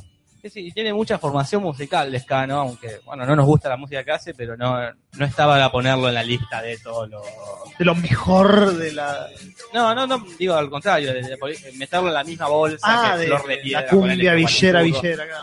Un logo que elige hacer esa música, pero tranquilamente podría ser este, otro tipo y, y lo haría genial. Sí, pero hay una cuestión de pertenencia que me parece Claro. que él tiene que hacer esa música que está bueno también. de, de su realidad social, ¿no? Que él, él quiere cantar cumbia. Y de pertenencia, que está bueno uno hablar de, de, de dónde es y dónde le pertenece. Y hablando de pertenencia, de ser, meto un poquito acá la mano, es decir, de pertenencia, de este, ser eh, honesto a donde uno es.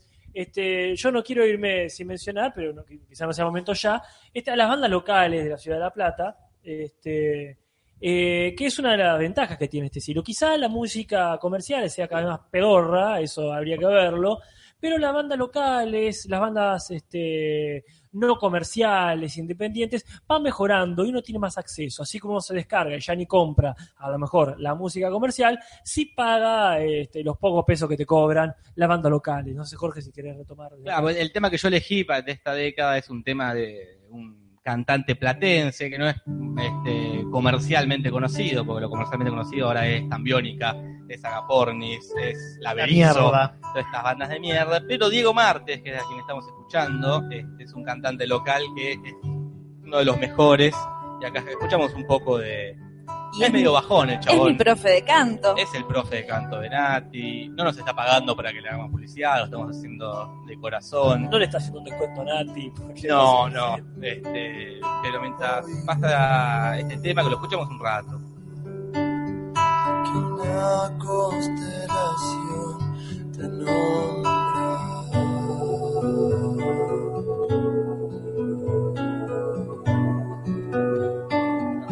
Resalta una frase, luché con un gigante para verte. Es hermoso. Hay, una, una película cuya banda sonora la hizo, ¿verdad? Este, Martes.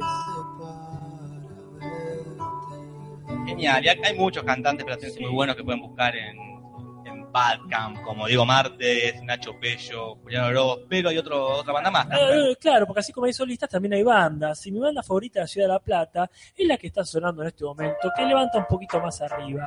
Vamos a escuchar el hit eh, que te encanta de la banda Toto, Toto Tomás.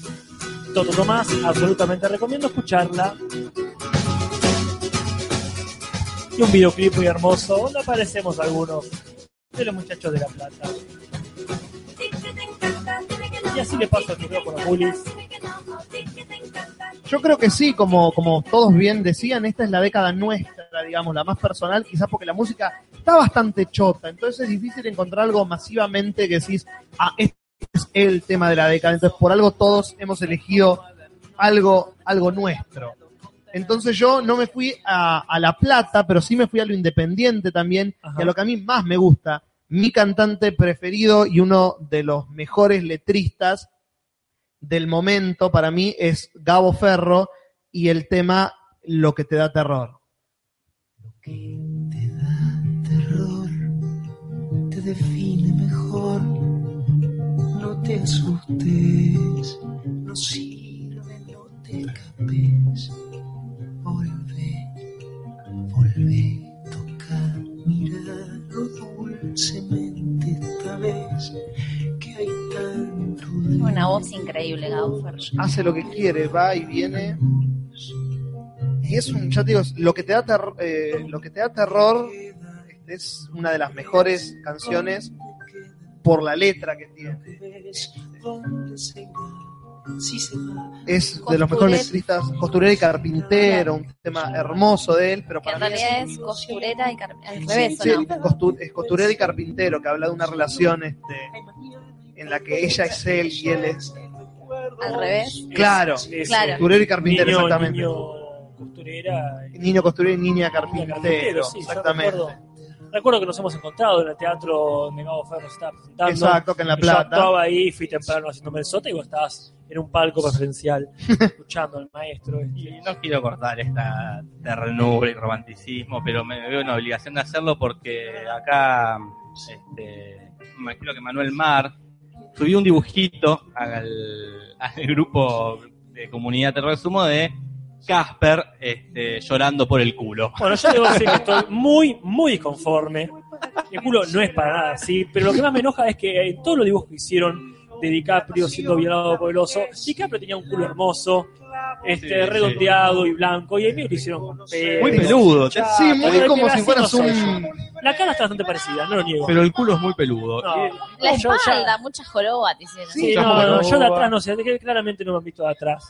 ma- maldita música. Todavía hay tiempo. Eso puede ser, pero. Y bueno, le está lagrimeando por el orto. Eh, ahí está, ahí sí puede ser. que Pero haya no son los pelos, son las lágrimas. Ah, son lágrimas, no sé. Por ahí. No sé, que mucha metáfora tuya. Pero bueno, entonces yo con Gabo Ferro doy por terminada esta lista hermosa, eterna y larguísima que hemos hecho Muy bien. de música nacional. Te estaba diciendo, perdón, que No, por favor, faltaba reggae y yo estaba pensando en esta mujer que no me está saliendo, Miss Bolivia, es argentina, Ah, ¿verdad? No, Bolivia- no, es peruana o... No, no, ah, no, Miss no, Bolivia. Es argentina, sí. Ah, sí, se sí. confundió con la No, otra... no, perdón, ella es re de, sí, es acá. Porque ella tendría una onda más reggae. Sí, reggae para acá está sumo. Sí, si es- querés, Gabo Ferro tiene un tema con ella, eh, Oda Paco, que es increíble. reggae, aunque más nos guste, los pericos. Los pericos, sí, Es sí. lo- Es el único reggae Es real. lo más reggae, Ah, pero... bueno, sí.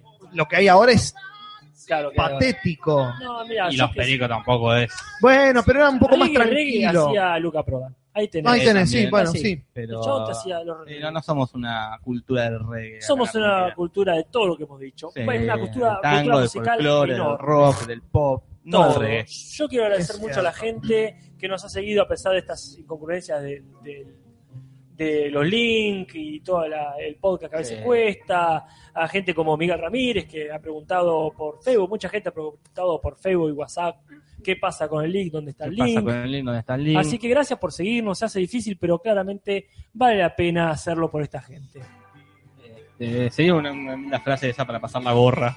Sí, Claro. frase de espectáculo callejero, donde lo hacemos con mucho esfuerzo. Este, pero bueno, acá son las, las una menos 20. se nos ¿Qué lo parió? carajo. Y me parece que se largó a llover, ¿no? No, no sé. No sé. Bueno, Este, mucha- muchas buenas noches. acá Juli tiene que decir un montón de cosas antes de que nos Ah, es cierto, ya lo- un, lo- un día lo voy a traer grabado, porque la gente ya se debe cansar del discursito, pero yo lo digo igual, para, que lo- para molestarlo. Y Por favor. claramente.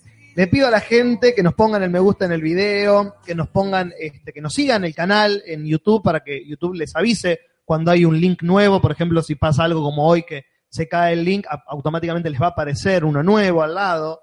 Eh, que nos pongan me gusta en la página de Facebook de Te lo resumo y de Te lo transmito así nomás. Y que nos dejen en los comentarios, no en el chat, en los comentarios, de qué tema quieren que hablemos las semanas que siguen. Gastón Julis. Muchas gracias. Espero que esto sea algo que siga hasta el final. Ahí está, todos dicen te queremos, Juli. Váyanse reservando. En tu el- vida va a seguir. Esperemos, yo- no vas a estar en tu casa y alguien va a poner play. Conociendo a mi hermano, sí. el domingo 28 de febrero, que hacemos una transmisión especial, porque son los Oscars. Exactamente. Y ahí nos vamos todos a lo de Julis, que es el que tiene tele,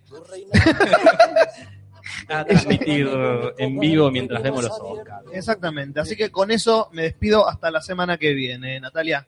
Hasta la semana que viene, Casper. Hasta la semana que viene, René. Hasta la semana que viene. Hasta la semana que viene a todos los que escucharon, nos vemos. Besitos, besitos, chao, chao.